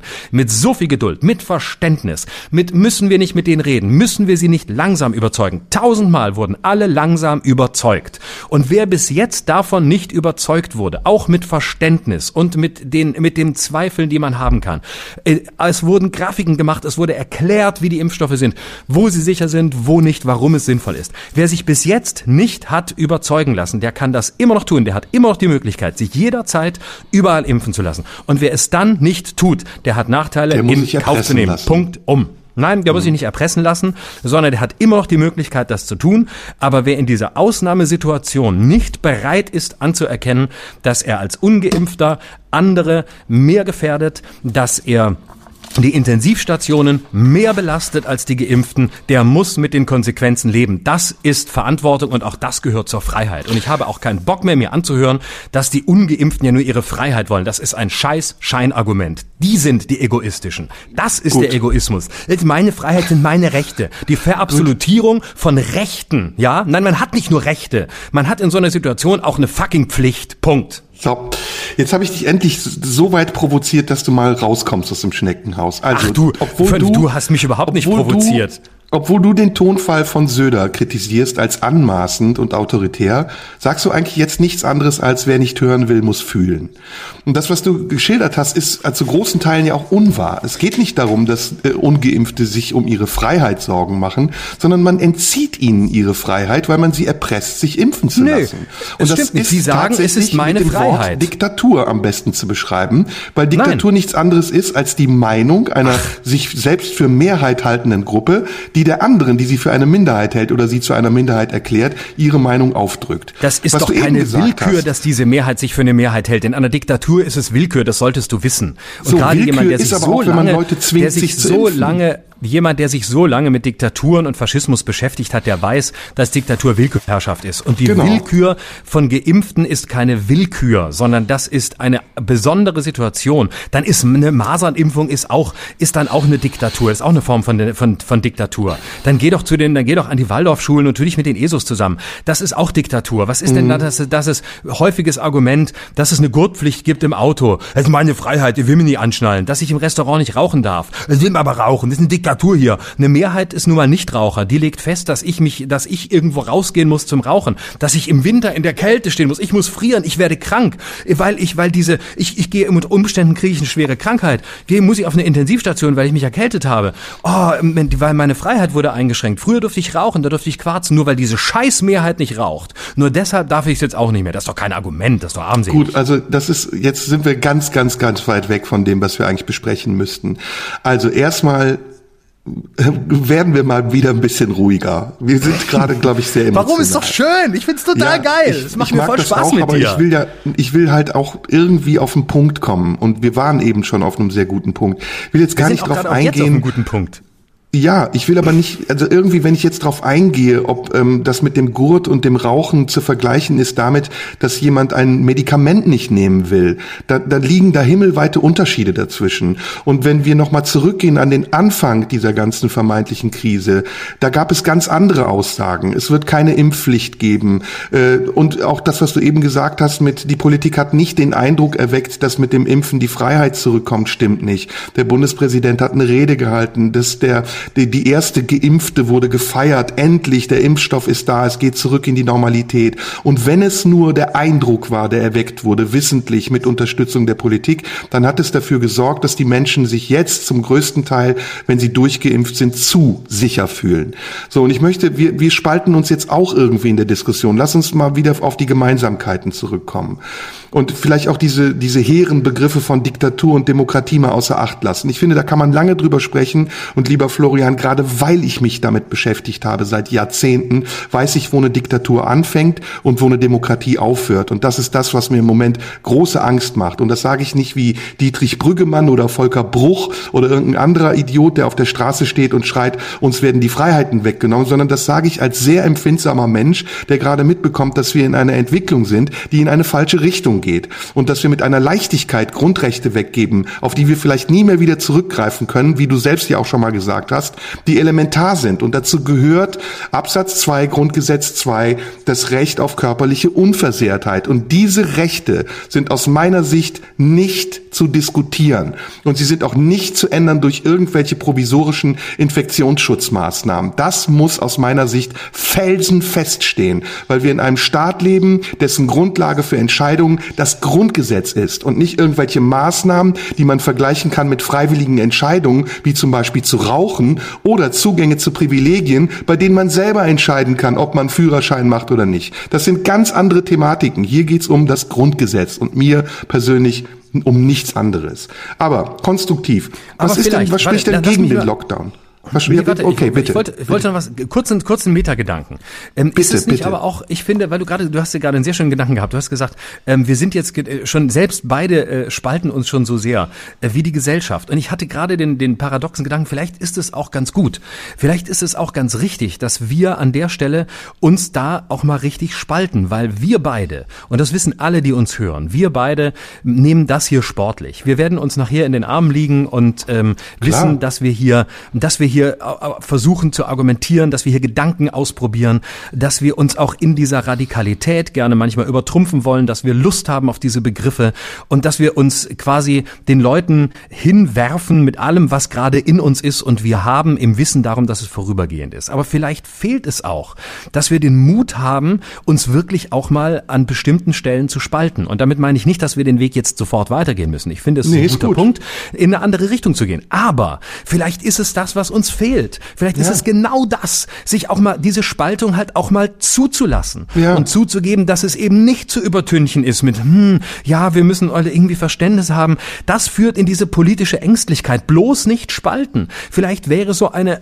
knallharte Rede pro Impfung und pro Privilegien für Geimpfte und eine knallharte Rede dagegen, gegen all das und wir müssen alles gerecht machen und ähm, äh, wir dürfen niemanden ungleich behandeln pointiert gegeneinander gestellt. Genauso wie wir es jetzt tun. Vielleicht fehlt uns das. Und das führt in diese unerträgliche Ängstlichkeit, die am Ende ja. in diese Unbeweglichkeit und Starrheit führt. Und damit sind wir wieder bei der Politik. Nämlich diesem, wir wollen keinem wehtun. Bloß nicht. Und ähm, wir müssen manchmal wehtun. Wir können jetzt lange eben diskutieren, wem wir wehtun. Aber wir werden nicht auskommen, ohne dass wir Menschen wehtun. Das Leben ist leider auch Schmerz. Und das Leben ist manchmal ungerecht. Und das meine ich jetzt nicht, in, mit, dass ich die Geimpften bevorzuge, überhaupt überhaupt nicht, sondern es ist ein Grundgedanke, weil ich versuche dem auf den Grund zu kommen, wie wir auch, wie wir auch dieser, diesem Klima der Ängstlichkeit und der permanenten Zurückhaltung entkommen und diesem, was dann wieder genauso wirkt, wie du es beschreibst, diesem, hm, jetzt halt dann wird's dann doch irgendwie eine Impfpflicht und jetzt diskutieren wir mal langsam und dann sagt Herr Günther aus Schleswig-Holstein, ja, ich wäre auch offen und Söder ist auch offen, aber eigentlich wollen wir es nicht. Nein, es wird nicht kommen und irgendwie machen wir es dann doch. Ist und dann das noch der Metagedanke oder sind wir schon bei Delta? das du ist der, das Metagedanken einschieben. Das ist der Metagedanke, genau. Das ist der Metagedanke, okay. der jetzt wieder gerade auf dein Konto ein bisschen einzahlt. Nämlich diese Ängstlichkeit, die sorgt dann dafür, dass die Leute sagen, ja, im Grunde hatten die Querdenker ja gar nicht so unrecht, weil es kommt ja jetzt alles so langsam durch die Hintertür. Und ich glaube, wir müssen punktuell Spaltung zulassen. Das war mein also Metagedanke und jetzt kannst du weitermachen. Ja, du hast, also ich gebe dir da recht und es ist gut, dass du das sagst, weil es uns auch wieder ein bisschen einnordet. Denn wir sind hier das Pro und Contra und wir versuchen nicht nur uns zu repräsentieren, sondern auch zu reflektieren und zu projizieren, das, was gesellschaftliche Diskussion ist. Und deswegen sind wir da genauso auseinander oder zusammen, je nachdem. Wir haben keine Verpflichtung, mhm. immer zusammen zu sein, so wie wir es auch nicht vermeiden müssen, auseinander zu sein. Bin ich vollkommen deiner Meinung. Es geht aber auch darum, dass man Fragen beantwortet, bevor man Entscheidungen trifft. Und im Moment gibt es sehr viele Fragen, und das hast du in deinem Plädoyer eben ja sehr, sehr gut dargestellt, die für diejenigen, und das ist jetzt egal, ob sie ungeimpft oder geimpft sind in der Bevölkerung, die sich kritisch mit der Politik der Regierung auseinandersetzen, maßgeblich sind, um sich an den Entscheidungen, so ungerecht oder gerecht sie auch sein mögen, zu beteiligen und sich zu identifizieren mit dem, was die Regierungspolitik ist. Und da gibt es im Augenblick aus meiner Sicht viel viele Widersprüche, die eben auch denen in die Karten spielen, die wir hier ja gar nicht vertreten wollen. Wir wollen nicht die Querdenker vertreten. Aber ich habe am Anfang gesagt, dass viele Argumente der Querdenker heute plausibler erscheinen, dadurch, dass die Regierung sich sehr ungeschickt mit diesen Fragen und den Antworten auf diese Fragen verhalten ja, hat. Da sind ne? wir übrigens also, völlig einer Meinung. Das äh, will ich, ja, völlig. Also zum Beispiel eben auch, wie erklären wir die Zahlen? Wie können wir die Entscheidungen, die wir heute treffen, auf Grundlage von Zahlen treffen, die ganz anders sind als die, die wir letztes Jahr hatten, wo die Maßnahmen viel strenger waren? Also was, wie kann man das Menschen erklären?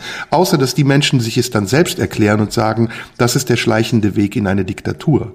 Und ich wiederhole das immer, weil ich gerade das als große Gefahr sehe, dass dieses Wort Diktatur zu einer Gewohnheit wird und dass man damit schnell argumentiert, um damit sich Rechte und, und Positionen zu verschaffen, die nichts mehr mit dem zu tun haben, was wir beide eigentlich wollen. Wir beide sind keine Anarchisten. Wir sind Konformisten.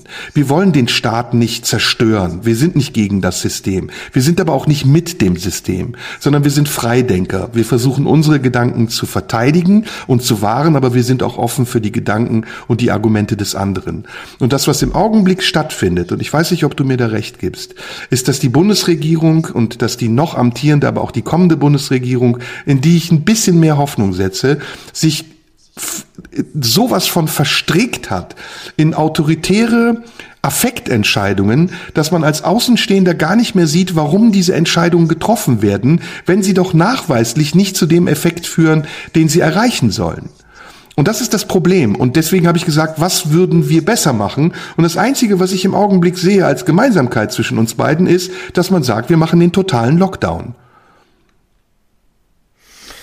Den ich nicht will ja, aber den du ähm. dann, äh, du hast selber eben gesagt, manche Dinge sind unangenehm, die will man nicht, aber die muss man in Kauf nehmen. Und mhm. da müssen wir es dann alle in Kauf nehmen. Wir haben uns ja alle in diese Scheißsituation manövriert. Die Ungeimpften genauso wie die Geimpften, die Politik genauso wie die Bevölkerung. Wir sind alle ein Teil dieser Entwicklung. Ja, sicher. Ähm, mir fällt noch ein anderer Gedanke ein und ähm, das äh, schließt ein bisschen an an die ähm, an, an den Gedanken der Diktatur. Ich möchte den Begriff nicht übernehmen, weil ich äh, in, in dem Zusammenhang ähm, für zu groß halte und weil Dann ich sag Demokratur. will. genau. Oder für, sagen wir mal, für, für äh, undemokratische oder äh, undemokratische Tendenzen. Was ich mhm. wirklich beunruhigend finde in dem Zusammenhang ist zum Beispiel die wirklich äh, extrem enttäuschende und unsägliche Rolle, die das Bundesverfassungsgericht in den vergangenen anderthalb Jahren gespielt oh hat. Oh Gott, ja. Oh ähm, Gott. Es wurde, es gibt so viele Klagen gegen sehr viele Maßnahmen der vergangenen anderthalb Jahre. Und ähm, völlig unabhängig davon, welche Klagen das sind und für wie legitim man das hielt, was gemacht wurde, wurde bisher kein einziger, kein einziges Hauptsacheverfahren in dieser Sache eröffnet. Das Bundesverfassungsgericht hat alle Klagen, ähm, meistens waren es Eilanträge, abgewiesen und hat das Hauptsacheverfahren auf die Zeit nach der Pandemie geschoben. Und das halte ich für demokratiegefährdend, dass eine solche Institution, für die wir zu Recht international beneidet und geschätzt werden, so versagt. Wo ist die Stimme des Verfassungsgerichts? Wo sind die Urteile, die jetzt gefällt werden müssen? Jetzt geht es um Hauptsacheverfahren. Jetzt geht es um diese Fragen. Was in dieser Ausnahmesituation rechtlich in Ordnung ist und was nicht. Und äh, da möchte ich die unabhängige Stimme haben. Da möchte ich hören, dass diese Richter sagen, ja, der Lockdown letztes Jahr war gerechtfertigt oder der erste oder der zweite oder beide nicht und es war alles falsch und so geht es nicht und das ist alles nicht verfassungskonform. Was ist mit dem von dir zu Recht angesprochenen ähm, Paragraphen auf Unversehrtheit des eigenen Körpers? Ähm, wie sieht das aus? Da möchte ich im Zweifel das Bundesverfassungsgericht hören und genauso wie das Verfassungsgericht eine fantastische Rolle, eine ausgleichende Rolle gespielt hat ähm, in vielen Fällen, etwa auch bei vielen äh, Antiterrorgesetzen, die Wolfgang Schäuble in seinem damaligen Wahnsinn als Innenminister durchdrücken wollte, so fehlt mir das heute. Und das halte ich für Demokratie ähm, gefährdend, dass da nichts kommt und dass es, dass es dort eine Zurückhaltung, ein Schweigen gibt und, und zwar wirklich aus Angst. Aus Angst davor, dass man das entscheiden muss. Aus Angst davor, dass man, und ich glaube sogar, die Angst vor diesen ganzen Verschwörungsgläubigen und Querdenkern reicht bis ins Bundesverfassungsgericht. Nicht mal diese hochverantwortungsvolle, geschätzte und äh, äh, große Autorität, ähm, die, die ich immer, fast immer sehr gut und sehr ausgleichend und sehr nachvollziehbar fand, sogar die äh, knickt ein, weil sie, und meine These ist, und vielleicht ist sie zu einfach, aber meine These ist, weil sie Angst haben, dass sie ein Urteil fällen müssten, das von der Öffentlichkeit verkürzt würde auf, damit spielen sie den Querdenkern in die Hände. Und davor naja, haben sie Angst, und das ist fatal. Na gut, wenn Stefan Habart, der Vorsitzende des Bundesverfassungsgerichts, mit Angela Merkel beim Dinner sitzt. Das kommt äh, dann, auch noch dazu. Ja, dann ist klar, warum das Verfassungsgericht im Moment so träge ist. Ja, äh, die beiden aber das darf doch nicht sein. Freunde. Da sind wir, äh, aber da sind wir, aber das und jetzt komme ich auch mit dem Begriff. Das ist, äh, das ist äh, korrupt. Das sind Dik das sind diktatorische, das sind diktatorische äh, Phänomene, nämlich dass der, dass der Regierungschef mit dem äh, obersten Richter des Verfassungsgerichts so kungelt, dass die Entscheidungen in seinem Sinne getroffen werden oder mindestens nicht getroffen werden. Verzögert dann sind wir werden. wirklich ja. in genau verzögert. Das sind semidiktatorische Räume, über die wir dann reden. Ja, und da gibt's eben viele Tendenzen, die dahin gehen. Das ist das Problem. Wir haben nicht nur nur eben diesen Fall, in dem die Regierungs, äh, in dem die Kanzlerin sich mit dem Vorsitzenden des Bundesverfassungsgerichts privat trifft, Briefe von ihm bekommt, die handschriftlich noch ergänzt werden in meine liebe Freundin oder was auch immer, sondern wir haben eben das, was wir da erleben auf vielen Ebenen. Wir haben die Verkürzung der ähm, der äh, Judikative. Wir haben die, also wie, wie Gesetze mittlerweile erlassen werden im Schnelldurchlauf. Äh, mittlerweile bezieht man das Parlament ja wieder ein beim, äh, bei dem Erlass des ersten Infektionsschutzgesetzes beziehungsweise bei der Verlängerung des zweiten ist das Parlament ja gar nicht einbezogen worden, was die Oppositionsparteien berechtigterweise kritisiert haben. Also da sind, lieber Florian, und das erfinde ich nicht, das weißt du, und du weißt, ich muss es nicht immer wieder betonen, ich bin nicht einen Millimeter in der Nähe von Leuten, die auf die Straße gehen und gegen irgendwelche Systeme demonstrieren. Im Gegenteil, ich fühle mich in diesem System noch sehr wohl. Aber trotzdem ist es unsere Aufgabe, darauf hinzuweisen, als Beobachter, als kritische Beobachter, als Künstler, als Menschen, die in diesem Land leben und eine Meinung haben, dass das im Moment in eine Richtung geht, die nicht berechenbar ist. Und wer weiß, eine Diktatur braucht immer eine Vorstufe. Wer weiß, wenn irgendwann jemand kommt, der diese Macht an sich reißt, und dieses Thema hatten wir auch schon mal, die AfD ja. zum Beispiel, und dann ja. auf Grundlage der so vielen veränderten Gesetze, auf Grundlage der so unklaren Situation plötzlich eben nicht redliche Absichten damit vertritt, sondern geradewegs in eine Richtung geht, die wir nicht mehr zurückdrehen können. Ja, keine Frage, natürlich. Und es, äh, deswegen, ich, es gibt hier keine gute Antwort. Das ist das Problem. Und weil du mich äh, gefragt hast nach so einer, nach so einer finalen Idee, äh, ja, da gebe ich dir total recht. Das habe ich ja hier auch fast wortgleich schon so gesagt. Das ist bis heute ähm, das, das große Problem, dass wir natürlich ähm, Einschränkungen haben, die gefährlich sind, die diesen Tendenzen Tür und Tor öffnen, vor allem wenn sie in die falschen Hände geraten. Und egal wie sehr wir die jetzt Regierenden zum Teil kritisieren und vielleicht auch leidenschaftlich verachten. Klammer auf Söder, Klammer auf Spahn. Das sind sicher keine ungefährlichen Leute, aber es sind keine Diktatoren. Ähm, aber äh, sie können unter Umständen eine Tür öffnen, die anderen äh, in die Hände spielt. Ja. So wie aber es immer war. Ohne die Weimarer ja. Republik hätte es Hitler nicht gegeben. Also und wir haben ja, im Moment trotzdem, Verhältnisse wie eine Weimarer Republik. Und na, das geht mir zu weit, da wäre ich vorsichtig, das finde ich, das finde ich zu viel. Ich glaube, das ist, äh, das, das wird auch den, den historischen Zusammenhängen der Weimarer Republik nicht gerecht. Mit denen, das ist mir zu viel und das ist mir zu pauschal. Und ich glaube, das, damit wird man weder der Gegenwart noch der Vergangenheit gerecht. Da wäre ich zurückhaltender. Aber was war mit deinem dritten Argument, als das du vorhin äh, gesagt hast? Du wolltest äh, bei, bei, du hattest ja drei, du hattest 1G, du hattest die äh, großen Festivals und die großen ähm, äh, Fußballstadien, die wieder leer gemacht werden müssen. Und du hattest noch was drittes, irgendwie Meinungs, äh, irgendwie Presse, Rechts. Presse, Presse, äh, Presse. Was, Presse. was wolltest du da? Kannst du das nochmal wiederholen? Weil da wollte ich auch noch was zu sagen. Ich weiß nur nicht mehr, ob ich es richtig verstanden habe. Also ich beobachte das äh, mit großer Sorge, was gerade in der Presse passiert. Und das haben wir ja schon im, im äh, Ansatz erkannt, dass nämlich die, die Medien, die Zeitungen, aber auch eben viele Privatpersonen im Internet entfesselt kommentieren, was passiert und als Grundlage ihrer Kommentare nicht mehr Zahlen oder Grundlagen nehmen, die veritabel sind, sondern Meinungen vertreten. Und das verwechselt man oft mit Wahrheiten. Und ähm, allem voran, unser, unser Hauptgegner bleibt die Bildzeitung, die Bildzeitung, die nach dem dem Abgang von Julian Reichelt plötzlich auf der anderen Seite steht und aber auch wieder nicht wirklich dort stehen bleibt, sondern permanent ihr Fähnlein in den Wind hängt und je nach Stimmung die, äh, die Menschen anheizt und, und auch tatsächlich die Debatten auf eine Ebene hebt, auf der sie nicht mehr rational sind, sondern nur noch emotional. Und ich weiß, das war natürlich ähm, ironisch gemeint. Natürlich ist es noch viel mehr Merkmal einer Diktatur, Presse einzuschränken. Aber es wäre doch ein Gebot sagen. der Vernunft, einen Kodex zu erstellen in einer Krisensituation und die Verantwortlichen in der Presse darum zu bitten, wenigstens so Bericht zu erstatten, dass dadurch die Bevölkerung nicht weiter gegeneinander aufgebracht wird. Also heute zum Beispiel hat der Spiegel eine Aktion gemacht, die fand ich total unverschämt. Ja, sie haben eine Umfrage gemacht sind sie für die Impfpflicht oder nicht? Und als Belohnung dafür, dass man an der Umfrage teilnimmt, hat man ein Spiegel-Abo bekommen. Ja, wo man denkt, das, das kann doch nicht wahr sein, dass man die wenn Leute man auch noch geimpft ist, ködert. Wenn man auch noch geimpft ist, kriegt man, wenn man, wenn man auch noch äh, äh, geimpft ist und für die Impfpflicht ist, dann kriegt man noch ein Online-Abo mit dazu. Das haben sie so durch die Blume gesagt, ja.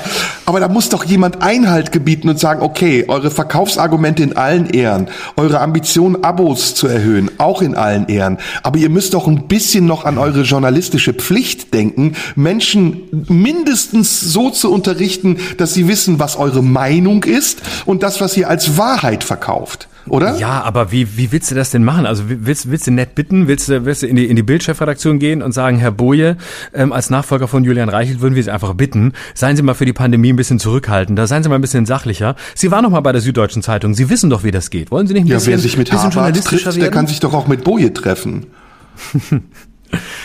Ja, aber ganz ehrlich, das kritisieren wir auf der einen Seite, das äh, beim Bundesverfassungsgericht und bei den Medien finden wir es gut. Ich weiß es nicht. Ich meine, das, das greift in die Unabhängigkeit von Verlagshäusern ein. Ich finde deine Idee, ähm, ich weiß, das ist ein, ist ein schöner Gedanke und ich würde mir viel von dem Journalismus wünschen, den du dir, glaube ich, auch wünschst. Aber ich halte den Weg dahin wirklich für sehr problematisch. Das öffnet, das öffnet dem, was du Diktatur nennst, genauso Tür und Tor. Und warum gibt es da keine meinst, Debatte drüber? Warum sagt der Söder das nicht? Warum sagen die Leute, die sonst so viel reden, nicht dazu was? Warum bedienen sie sich sogar noch dieser Zeitung, dieser Medien, um ihre Meinung zu projizieren und zu, du zu gibst verbreiten? Doch die Antwort, ja, du gibst doch die Antwort gerade selbst, weil sie sich dieser Medien bedienen und weil sie von ihnen, äh, weil sie, äh, weil sie von ihnen äh, etwas erwarten und weil sie Nutzen von ihnen haben, weil sie wissen, dass, dass die Medien sind, die sie ihnen zugeneigt sind, insbesondere den Unionsleuten. Und äh, Bild und Union sind und waren immer nicht eine Einheit, aber waren doch sehr nah beieinander. Äh, nicht umsonst kam bei allen Koalitionsverhandlungen bis auf den jetzigen immer alles exklusiv über die Bildzeitung und wurde durchgestochen. Das ist doch klar, dass sich, dass da eine Krähe der anderen kein Auge äh, auspickt. Aber ja, das heißt deswegen, aber nicht, dass ich mich damit abfinden muss. Dann muss ich dagegen nee. Widerstand leisten. Dann muss ich in Talkshows ja. gehen und Söder sagen, halt die Schnauze, es reicht. Genau, das ist zum Beispiel ein Weg. Und das können dann wir machen, das können wir Künstler machen. Aber da kann keiner kommen und sagen, wir müssen jetzt hier das Medienrecht einschränken. Und ja, natürlich hast du recht, dass jeder irgendeinen Blödsinn raushaut und ähm, dass jeder da seine Meinung sagt und Meinung mit Fakten verwickelt, auch ein Problem. Aber dann könnte auch einer ankommen und sagen, euren Podcast müsst ihr unbedingt beenden, weil da sind leider auch, ist auch viel Meinung drin und da sind auch öfter mal falsche Fakten drin, die wir natürlich dann versuchen zu korrigieren und auch äh, immer wieder einschränkend nennen. Aber natürlich machen auch wir Fehler. Aber das gehört dazu. Also mir ist dann lieber eine eine, Pluralität an Stimmen wichtiger, die da ist. Und auch wenn es auch wenn's Scheißstimmen sind, solange sie auf dem Boden des Grundgesetzes sind, sollen sie gehört werden, als dass wir anfangen, irgendwelche Medien oder Leute einzuschränken, weil sie nicht faktenbasiert argumentieren. Aber jetzt bist du wieder für Pluralität. Eben warst du noch für Singularität. Jetzt widersprichst du dir.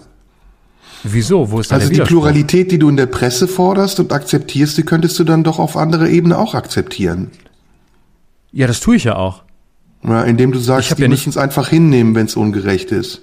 Es reicht jetzt, dieses Gejammere, wie du, wie du dich eben darüber aufgeregt hast. Despektierlich. Ja klar, ich kann mich ja auch despektierlich über viele Leute, das ist doch aber kein Widerspruch, ich äußere mich ja auch despektierlich über ganz viele Leute, äh, über Medien wie die Bild, über Leute, die schreiben, die irgendeinen Scheiß schreiben, die irgendeinen Scheiß reden, äußere ich mich total despektierlich in alle Richtungen. Aber erreichst klar. du so dein Ziel? Erreichst du so den aber Konsens ich, in der Bevölkerung der, oder der spaltest unter, du nee, weiter? Das, der Unterschied ist ja, dass ich den, ich sage ja gerade das Gegenteil, ich sage ja nicht, die sollen aufhören zu reden. Ich sage ja auch nicht, ich sage ja auch nicht, die Ungeimpften sollen sich nicht mehr äußern oder die Ungeimpften die sollen, sollen so anstellen. Äh, Die sollen, äh, nö, die, die sollen jetzt, die müssen in einer solchen Situation jetzt eben damit rechnen, dass sie punktuell anders behandelt werden. Und wo und wie, darüber kann man ja diskutieren. Aber das heißt nicht, dass ich, dass ich die für, für äh, illegitim halte. Aber ja, dann können wir das Stellen doch den, der Presse auch zumuten. Dann sollen sie damit rechnen, dass sie jetzt in irgendeiner Form ungerecht oder wie auch immer behandelt werden. Ist ja eine Ausnahmesituation laut Florian Schröder. Wieso? Nee, warum gilt dann wieder der Pluralismus? Also warum darf dann wieder jeder machen, was er will? Warum hat er wieder das Recht darauf zu bestehen, dass er seine Freiheiten behalten darf? Natürlich ist es was anderes. Ob, oh, es geht doch, du kannst doch nicht, das ist doch ein völlig, so ein Äpfel mit Birnen vergleichen. Nö, Entweder Pressefreiheit ist für mich genauso wie das Grundgesetz und das Recht auf Unversehrtheit. Nö, der, der, du kannst sagen, die, die Presse soll, es soll nicht mehr jeder alles im Internet sagen oder soll nicht mehr jedes Presseorgan einfach so irgendwas sagen können, sondern wir brauchen einen Verhaltenskodex. Dann musst du eben, aber dann musst du, kannst du nicht hingehen und sagen, wir bitten euch darum. Kannst du natürlich auch machen, wird nichts bringen, genau wie es bei, bei den Impfungen nichts bringt oder bei vielen nichts bringt, hinzugehen und zu sagen, wir bitten euch drum, es ist besser, bitte tut es. Aber das eine ist ja, sollen sich Medien äußern? Sollen, sollen auch Leute, soll jeder letztlich sagen können, was er sagen will, egal wo er es tut und egal wie faktenbasiert es ist? Und sollen Medien das genauso tun? Ich, und, und sollen das Ungeimpfte genauso tun? Und natürlich sollen Ungeimpfte das tun. Ich möchte ja Ungeimpften keine Grundrechte nehmen. Sie sollen demonstrieren, sie sollen auf die Straße gehen. Sie können alles tun. Bitte, gerne. Sie sollen sich an der Debatte beteiligen. Sie sollen sich äußern. Sie sollen sich sogar laut äußern. Gerne. Ich möchte das gerne hören. Ich höre mir auch die Argumente wirklich gerne an. Ähm, und ich würde mir wünschen, dass da das von, that das doch, wenn, wenn mal Argumente kämen, äh, also gerne, Argumente sehr gerne. Und es gibt auch Leute, die haben Argumente, das möchte ich auch mal sagen. Es gibt auch Ungeimpfte, die, die haben Argumente und die argumentieren sehr differenziert. Es gibt auch sehr viele Zweifler, die sich nicht impfen lassen, die durchaus differenziert argumentieren, keine Frage. Und die möchte ich ja gar nicht einschränken. Ähm, ich würde mir sogar wünschen, dass mehr kommt als nur, äh, ja, äh, Langzeitfolgen, äh, wir wissen nicht, ist meine Freiheit, ist mein Recht und äh, ich will das halt nicht. Ähm, das, das ist, finde ich, eben zu wenig und da möchte ich sogar mehr hören. Und da möchte ich niemanden einschränken, aber du kannst nicht Äpfel mit Birnen vergleichen. Ich bin für die Freiheit des, der Rede aus allen Richtungen und freue mich über jeden Beitrag, der mich ins Nachdenken und ins Zweifeln bringt. Äpfel und Birnen sind beides Kernobst, kann man sehr gut miteinander vergleichen. Was sagen wir denn jetzt der Presse? Also gehen wir jetzt raus und sagen, wir haben keine Lösung? Äh, wir muten uns zu, ähm, im größten, womit man sich zumuten kann, nämlich ähm, in der Differenz. Und ähm, dass wir äh, als Koalition ähm, im Moment keine Lösung haben. wir machen, was ich sage. Siehst du, deswegen, deswegen sind wir auf der richtigen Seite, deshalb regieren wir nicht. Aber wir, wir hm. können jetzt einen produktiven, wir können einen produktiven äh, Diskurs äh, jetzt ins Leben rufen, indem wir vor die Presse gehen und sagen, wir haben die richtige Lösung auch nicht. Und dann streiten wir uns genauso, wie wir es jetzt gerade hinter den Kulissen gemacht haben und ähm, tragen die Spaltung zwischen uns nach außen. Danach fallen wir uns in die Arme und sagen, Freunde, und so diskutiert ihr bitte ab jetzt auch. Und ähm, äh, danach fallt ihr euch bitte genauso in die Arme wie wir, aber mit Abstand, also nur vorübergehend noch. Und ähm, ganz Während abgesehen die Zahlen davon weiter steigen und die Krise geben wir die, ne, genau, also wir um, umarmen uns natürlich nicht ohne Maske und wir umarmen uns, umarmen uns sowieso nicht in der Öffentlichkeit. Und äh, dann sagen wir den Leuten, ganz abgesehen davon, äh, geben wir das Ganze jetzt in die Fachausschüsse, nee, wir geben es in die, wir geben es in den nationalen Krisenrat den du doch gefordert hast, den ich eine ja, sehr ja. gute Idee finde. Ja. Und wir zeigen uns einfach nur ganz ehrlich in unserer Unsicherheit, in unserer Radikalität, in unserer Absolutheit, in unserer Intoleranz, in unserer gleichzeitigen Toleranz, in unserem Wissen und in unserem Unwissen. Ja. So zeigen wir uns den Leuten und geben es an den nationalen Krisenrat. Substantivgewitter. Also eigentlich ist das ja ein indirekter Rücktritt. Dann muss ich sozusagen verkünden, mein Kollege Florian Schröder hat eben seinen Rücktritt aus dem Kabinett verkündet. Nee, und, wieso? Ähm, ja, du, du, wir entziehen uns ja der Verantwortung, Entscheidungen treffen zu müssen. Das ist ja, das ist ja Nein, feige. Wir, Warum ist das feige? Ich finde, es ist das Gegenteil von feige.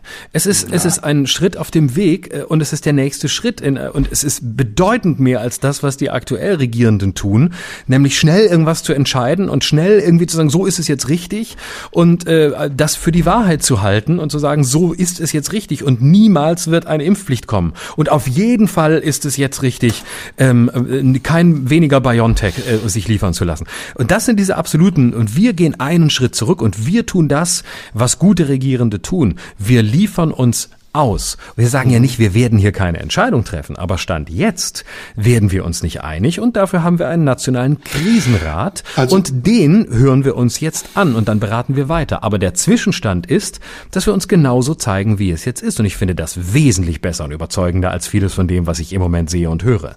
Also ich glaube, wir müssen einige Diskussionen trennen von den Maßnahmen, die wir brauchen. Die Diskussion über eine Impfpflicht hat nichts mit der Lösung der aktuellen Situation zu tun oder jedenfalls nicht mit der unmittelbaren Lösung zu tun. Es ist eine mittelfristige Diskussion, die wir führen müssen. Und die müssen wir auf unterschiedlichen Ebenen führen. Da geht es auch um die Verfassungsmäßigkeit, da geht es auch um die gesellschaftliche Vertretbarkeit und da geht es auch um die Frage, welche anderen Probleme schaffen wir uns eigentlich damit. Wir kriminalisieren kriminalisieren auch einen Teil der Bevölkerung dadurch, dass wir sie damit vielleicht in die Hände von dubiosen Zwischenhändlern treiben, weil sie sich immer noch nicht impfen lassen wollen, aber die Privilegien behalten möchten. Auch ein ganz wichtiger Punkt übrigens. Und genauso gilt das für andere Fragen, wie für das Boostern oder wie zum Beispiel auch für ähm, die Maßnahmen, über die wir gesprochen haben. Ich glaube, was wir trennen müssen, ist, wie gehen wir jetzt mit der Situation um? Bei den Zahlen, den steigen, äh, bei den Zahlen, steigenden Zahlen bleiben uns dann nicht viele Alternativen übrig. Und ich wiederhole nochmal, meine Lösung ist, wenn, dann muss etwas für alle gleich gelten. Und es muss nicht ein Entweder-Oder, nämlich entweder du lässt dich impfen und bekommst alle Rechte und Pflichten wie die anderen auch, oder du lässt dich nicht impfen und wirst dafür sanktioniert. Das ist meiner Meinung nach die falsche Lösung. Und es ist ein Aufschieben von Lösungen und ein Verlagern auf immer wieder neue Diskussionen. Und wenn wir wirklich gute Politiker wären, dann müssten wir darauf achten, dass wir zwar die Stimme des Volkes hören, aber dass wir uns nicht von zu vielen Stimmen beeinflussen lassen in unserer Entscheidungsfähigkeit. Denn als Politiker übernehmen wir ja Verantwortung, weil wir glauben, etwas zu überschauen. Und im Augenblick habe ich das Gefühl, dass die Politik nicht überschaut, sondern dass sie mitten im Getümmel aller ist, die ihre Meinung haben und je nach Parteizugehörigkeit, nach politischer Stimmung oder Situation, du hast eben die Wahlen angesprochen, ihre Meinung verändern. Und das ist Gift. Das ist Gift für eine schnelle und pragmatische und effektive Lösung dieser Krise. Und deswegen gehe ich jetzt raus zur Presse und sage, wir haben ab sofort wieder einen Lockdown und zwar bis die Zahlen sich signifikant ändern und dann können wir wieder alle Debatten und Diskussionen führen, bitte mit Augenmaß und Weitsichtigkeit, aber im Augenblick ist nicht der Zeitpunkt für diese Debatten, sondern wir müssen jetzt unmittelbar, konsequent und schnell handeln, so dass es für jeden gerecht ist. Was machen wir denn dann? Geben wir dann die Koalition an der Stelle auf? Lassen wir es daran scheitern? Ich meine, wir sind ja eine Koalition. Wir können ja nicht ohne einander. Wenn ich jetzt aussteige und sage, das trage ich nicht mit, ähm, dann, dann bist du ja verloren. Dann kannst du ja nicht alleine weitermachen. Ja, aber du, bist der kleine Koalitionspartner. Ich, ich habe auf Facebook 384.000 Follower und du gerade mal 40 oder 50.000. Du kannst dir als FDP nicht Moment. erlauben, langsam, der Volkspartei Somunju zu sagen, was sie langsam, zu tun hat. Langsam, du arroganter Sack. Seit wann sind Facebook-Zahlen das aussagekräftigste? Seit wann? Außerdem habe ich 75.000 Follower, du Penner. Und seit Auf Insta habe ich jetzt, doppelt so viel wie du. Ich jetzt, bin die Volkspartei im Podcast. Jetzt orient, ah, genau, jetzt orientieren wir unsere Macht und unsere Kraft an Facebook, geil, und an Instagram. Der Typ, der nicht mehr will, dass da jeder alles reinschreibt, sondern lieber begrenzen will, macht es daran fest. Oh Gott, oh Gott. Ja, tut mir leid. Tut mir leid. Ich habe eine Fernsehsendung in der ARD, die hast du nicht. Und da bist du der kleinere Koalitionspartner. Was denn für eine Sendung in der ARD? Die ist mir noch Na. nie aufgefallen. Komisch. Kommt die nach Titel, halt Thesen, ne? Temperamente oder nach Buchtipp nee. mit Dennis Scheck? Nee, gar nicht.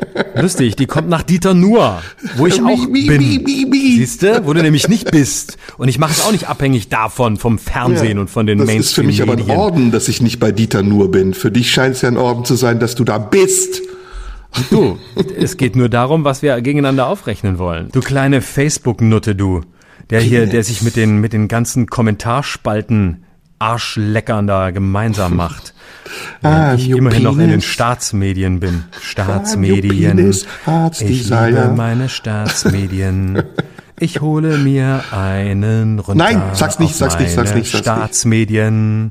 Staatsmedien, sie zahlen mir das Geld, sie zahlen mir so das Geld. Ist ich liebe sie, die Staatsmedien, die Staatsmedien. Ich, ich singe so, wie ungeimpfte Querdenker singen.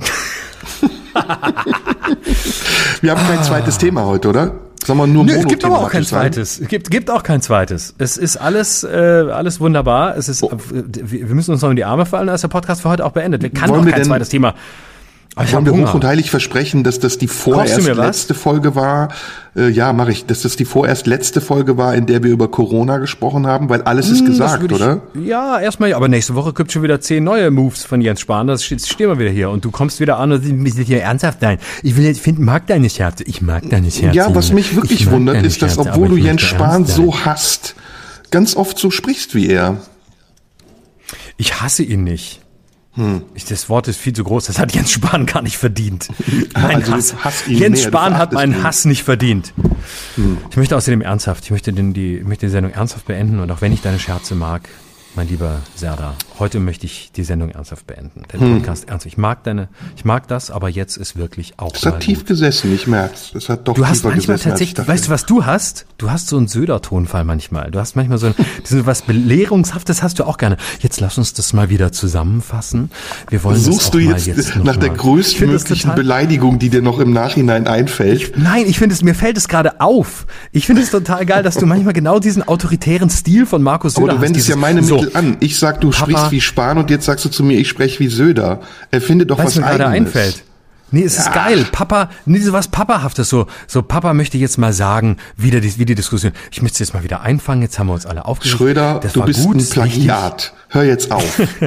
Du bist ein Plagiat. Ich sag auch jetzt Du nur noch Schröder kleiner- zu dir. Du bist ein- Schröder und Söder übrigens liegen nicht weit voneinander entfernt. Da fehlen nur drei Buchstaben. Genau, ne? das ist bei, das, ja stimmt. Mit, das ist ja das alte Gesetz, das du natürlich beherzigst. Never joke with names. Aber das ist ja für, ein, für so einen Never Groß, joke with Großkomödianten voices ist das alte Gesetz. Du bist doch der Karl Lauterbach-Parodist. Was? Ich Du doch hast doch nicht. heute hier, du hast Robert Skopin, Karl Lauterbach hier parodiert. Ich musste mich wieder in meiner altväterlichen Art drüber aufregen, die ich von dir übernommen habe. Dieses Nein, leicht, nein, nein, dieses leicht drüberstehende. Ich weiß Ey, ja schon, sag mal was anderes. Sag mal was anderes. Du, Wie geht's übrigens- dir eigentlich? Ich hab übrigens- dich gar nicht gefragt. Warte mal. Hm? Genau da wollte ich dich hinbringen, dass du mich das Erzähl. fragst. Endlich fragst du mich das. Ich wollte Wie dich die geht's dir, ganze mein Zeit Freund? genau dahin bringen. Ich wollte dich dahin bringen. Jetzt Schon endlich- wieder eine Imitation. Bist, dass du mich fragst. Endlich bist du da. Na komm, sag mal wirklich, wie es dir geht. Ähm, so wie ich es in den emotionalsten Momenten der letzten anderthalb Stunden gezeigt habe, so geht's mir. Es kotzt Bist mich du, alles an. Bist du aufgebracht? Er kotzt dich an, oder? Ja, mich auch. Ja, kotzt mich wirklich alles nur noch an. Ist es nicht echt Horror? Mich kotzt es auch so sehr Ich an, würde Alter. Du glaubst gern so nicht. positiv hier rausgegangen, aber es geht leider nicht. Es tut mir leid. Alter, Darauf können wir uns so- einigen. Ja, was kotzt dich an? Presse Was, sag, sag noch mal, was kotzt dich an?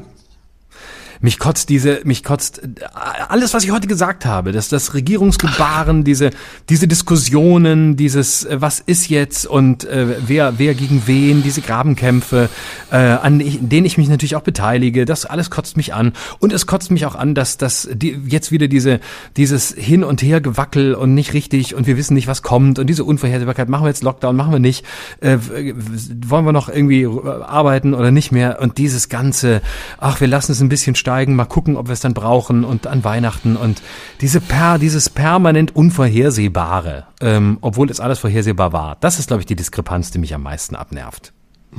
Mich kotzt es total an, Opfer zu sein im Moment. So Opfer der Informationen, die man bekommt, Opfer der Diskussionen, die geführt werden, Opfer der Maßnahmen, die man erduldet, Opfer der eigenen Gedanken, die man hat. Und, und es ist so, jeder Tag vergeht im Moment schneller als der Tag davor und man hat das Gefühl, es ist komplett leer. Es ist seit zwei Jahren irgendwie so ein ganz diffuser Stillstand. Abwechselnd irgendwie denkt man, okay, jetzt könnte es vorbei sein, dann denkt man wieder, boah, es wird noch viel schlimmer. Und das ist so, also es ist so ein ungekanntes Gefühl in mir. Ich weiß noch nicht mal, es ist noch nicht mal eine Depression. Es, also es reicht noch nicht mal für eine Depression. Es ist so eine Kompression, weißt du? Es ist so zusammengedrückt alles in einer kleinen Schachtel, in der man zusammen ist mit Millionen von anderen Menschen und man drängelt sich und will eigentlich nur noch raus aus dieser Schachtel. Düster, Ja, oder? das, ja, total. Ja, und äh, man fühlt sich so klein, ne? Und so so klein und so ähm, und irgendwie so so äh, bewe unbeweglich, so so manö manövrierunfähig, so würde ich es beschreiben. ohne so manövrierunfähig, weil und weißt du, ich muss noch was sagen. die Navis sind alle kaputt. Mhm. Komplett alle und die Leute, die auch Navis haben, wissen auch nicht, ob ihre Navis funktionieren. Du kannst auch niemanden nach dem Weg fragen, weil keiner kennt sich genau. aus. Ja, das ist ein gutes Bild. Super ja. krass. Ja. Aber ey, ich muss dir was sagen, ne? Die letzten zwei Jahre habe ich viele Dinge gehabt, über die ich mich sehr geärgert habe, auch an mir. Ich bin mit vielen Dingen, mit, die ich gesagt habe, die ich getan habe, auch nicht im Reinen. Aber scheißegal. Aber eine Sache ist ein Geschenk, nämlich, dass wir uns in den beiden Jahren gefunden haben und dass wir so regelmäßig miteinander sprechen. Das hat nicht, ähm, ist keine Therapie, aber es ist wie so eine Orientierung. Also für mich ist das so, wenn ich höre, was du sagst, regt mich das total an zu denken, was ich denke. Und es gibt für mich im Augenblick echt nichts Wertvolleres. Mhm. Das kann ich komplett teilen. Und es ist ein Riesengeschenk, und das möchte ich noch erweitern, es ist ein Riesengeschenk, dass ähm, uns äh, so viele Leute zuhören und sich melden und da sind und Feedback geben, widersprechen. Äh, wirklich sehr, sehr viel. Wir können es nicht oft genug sagen, wir lesen wirklich alles, was kommt.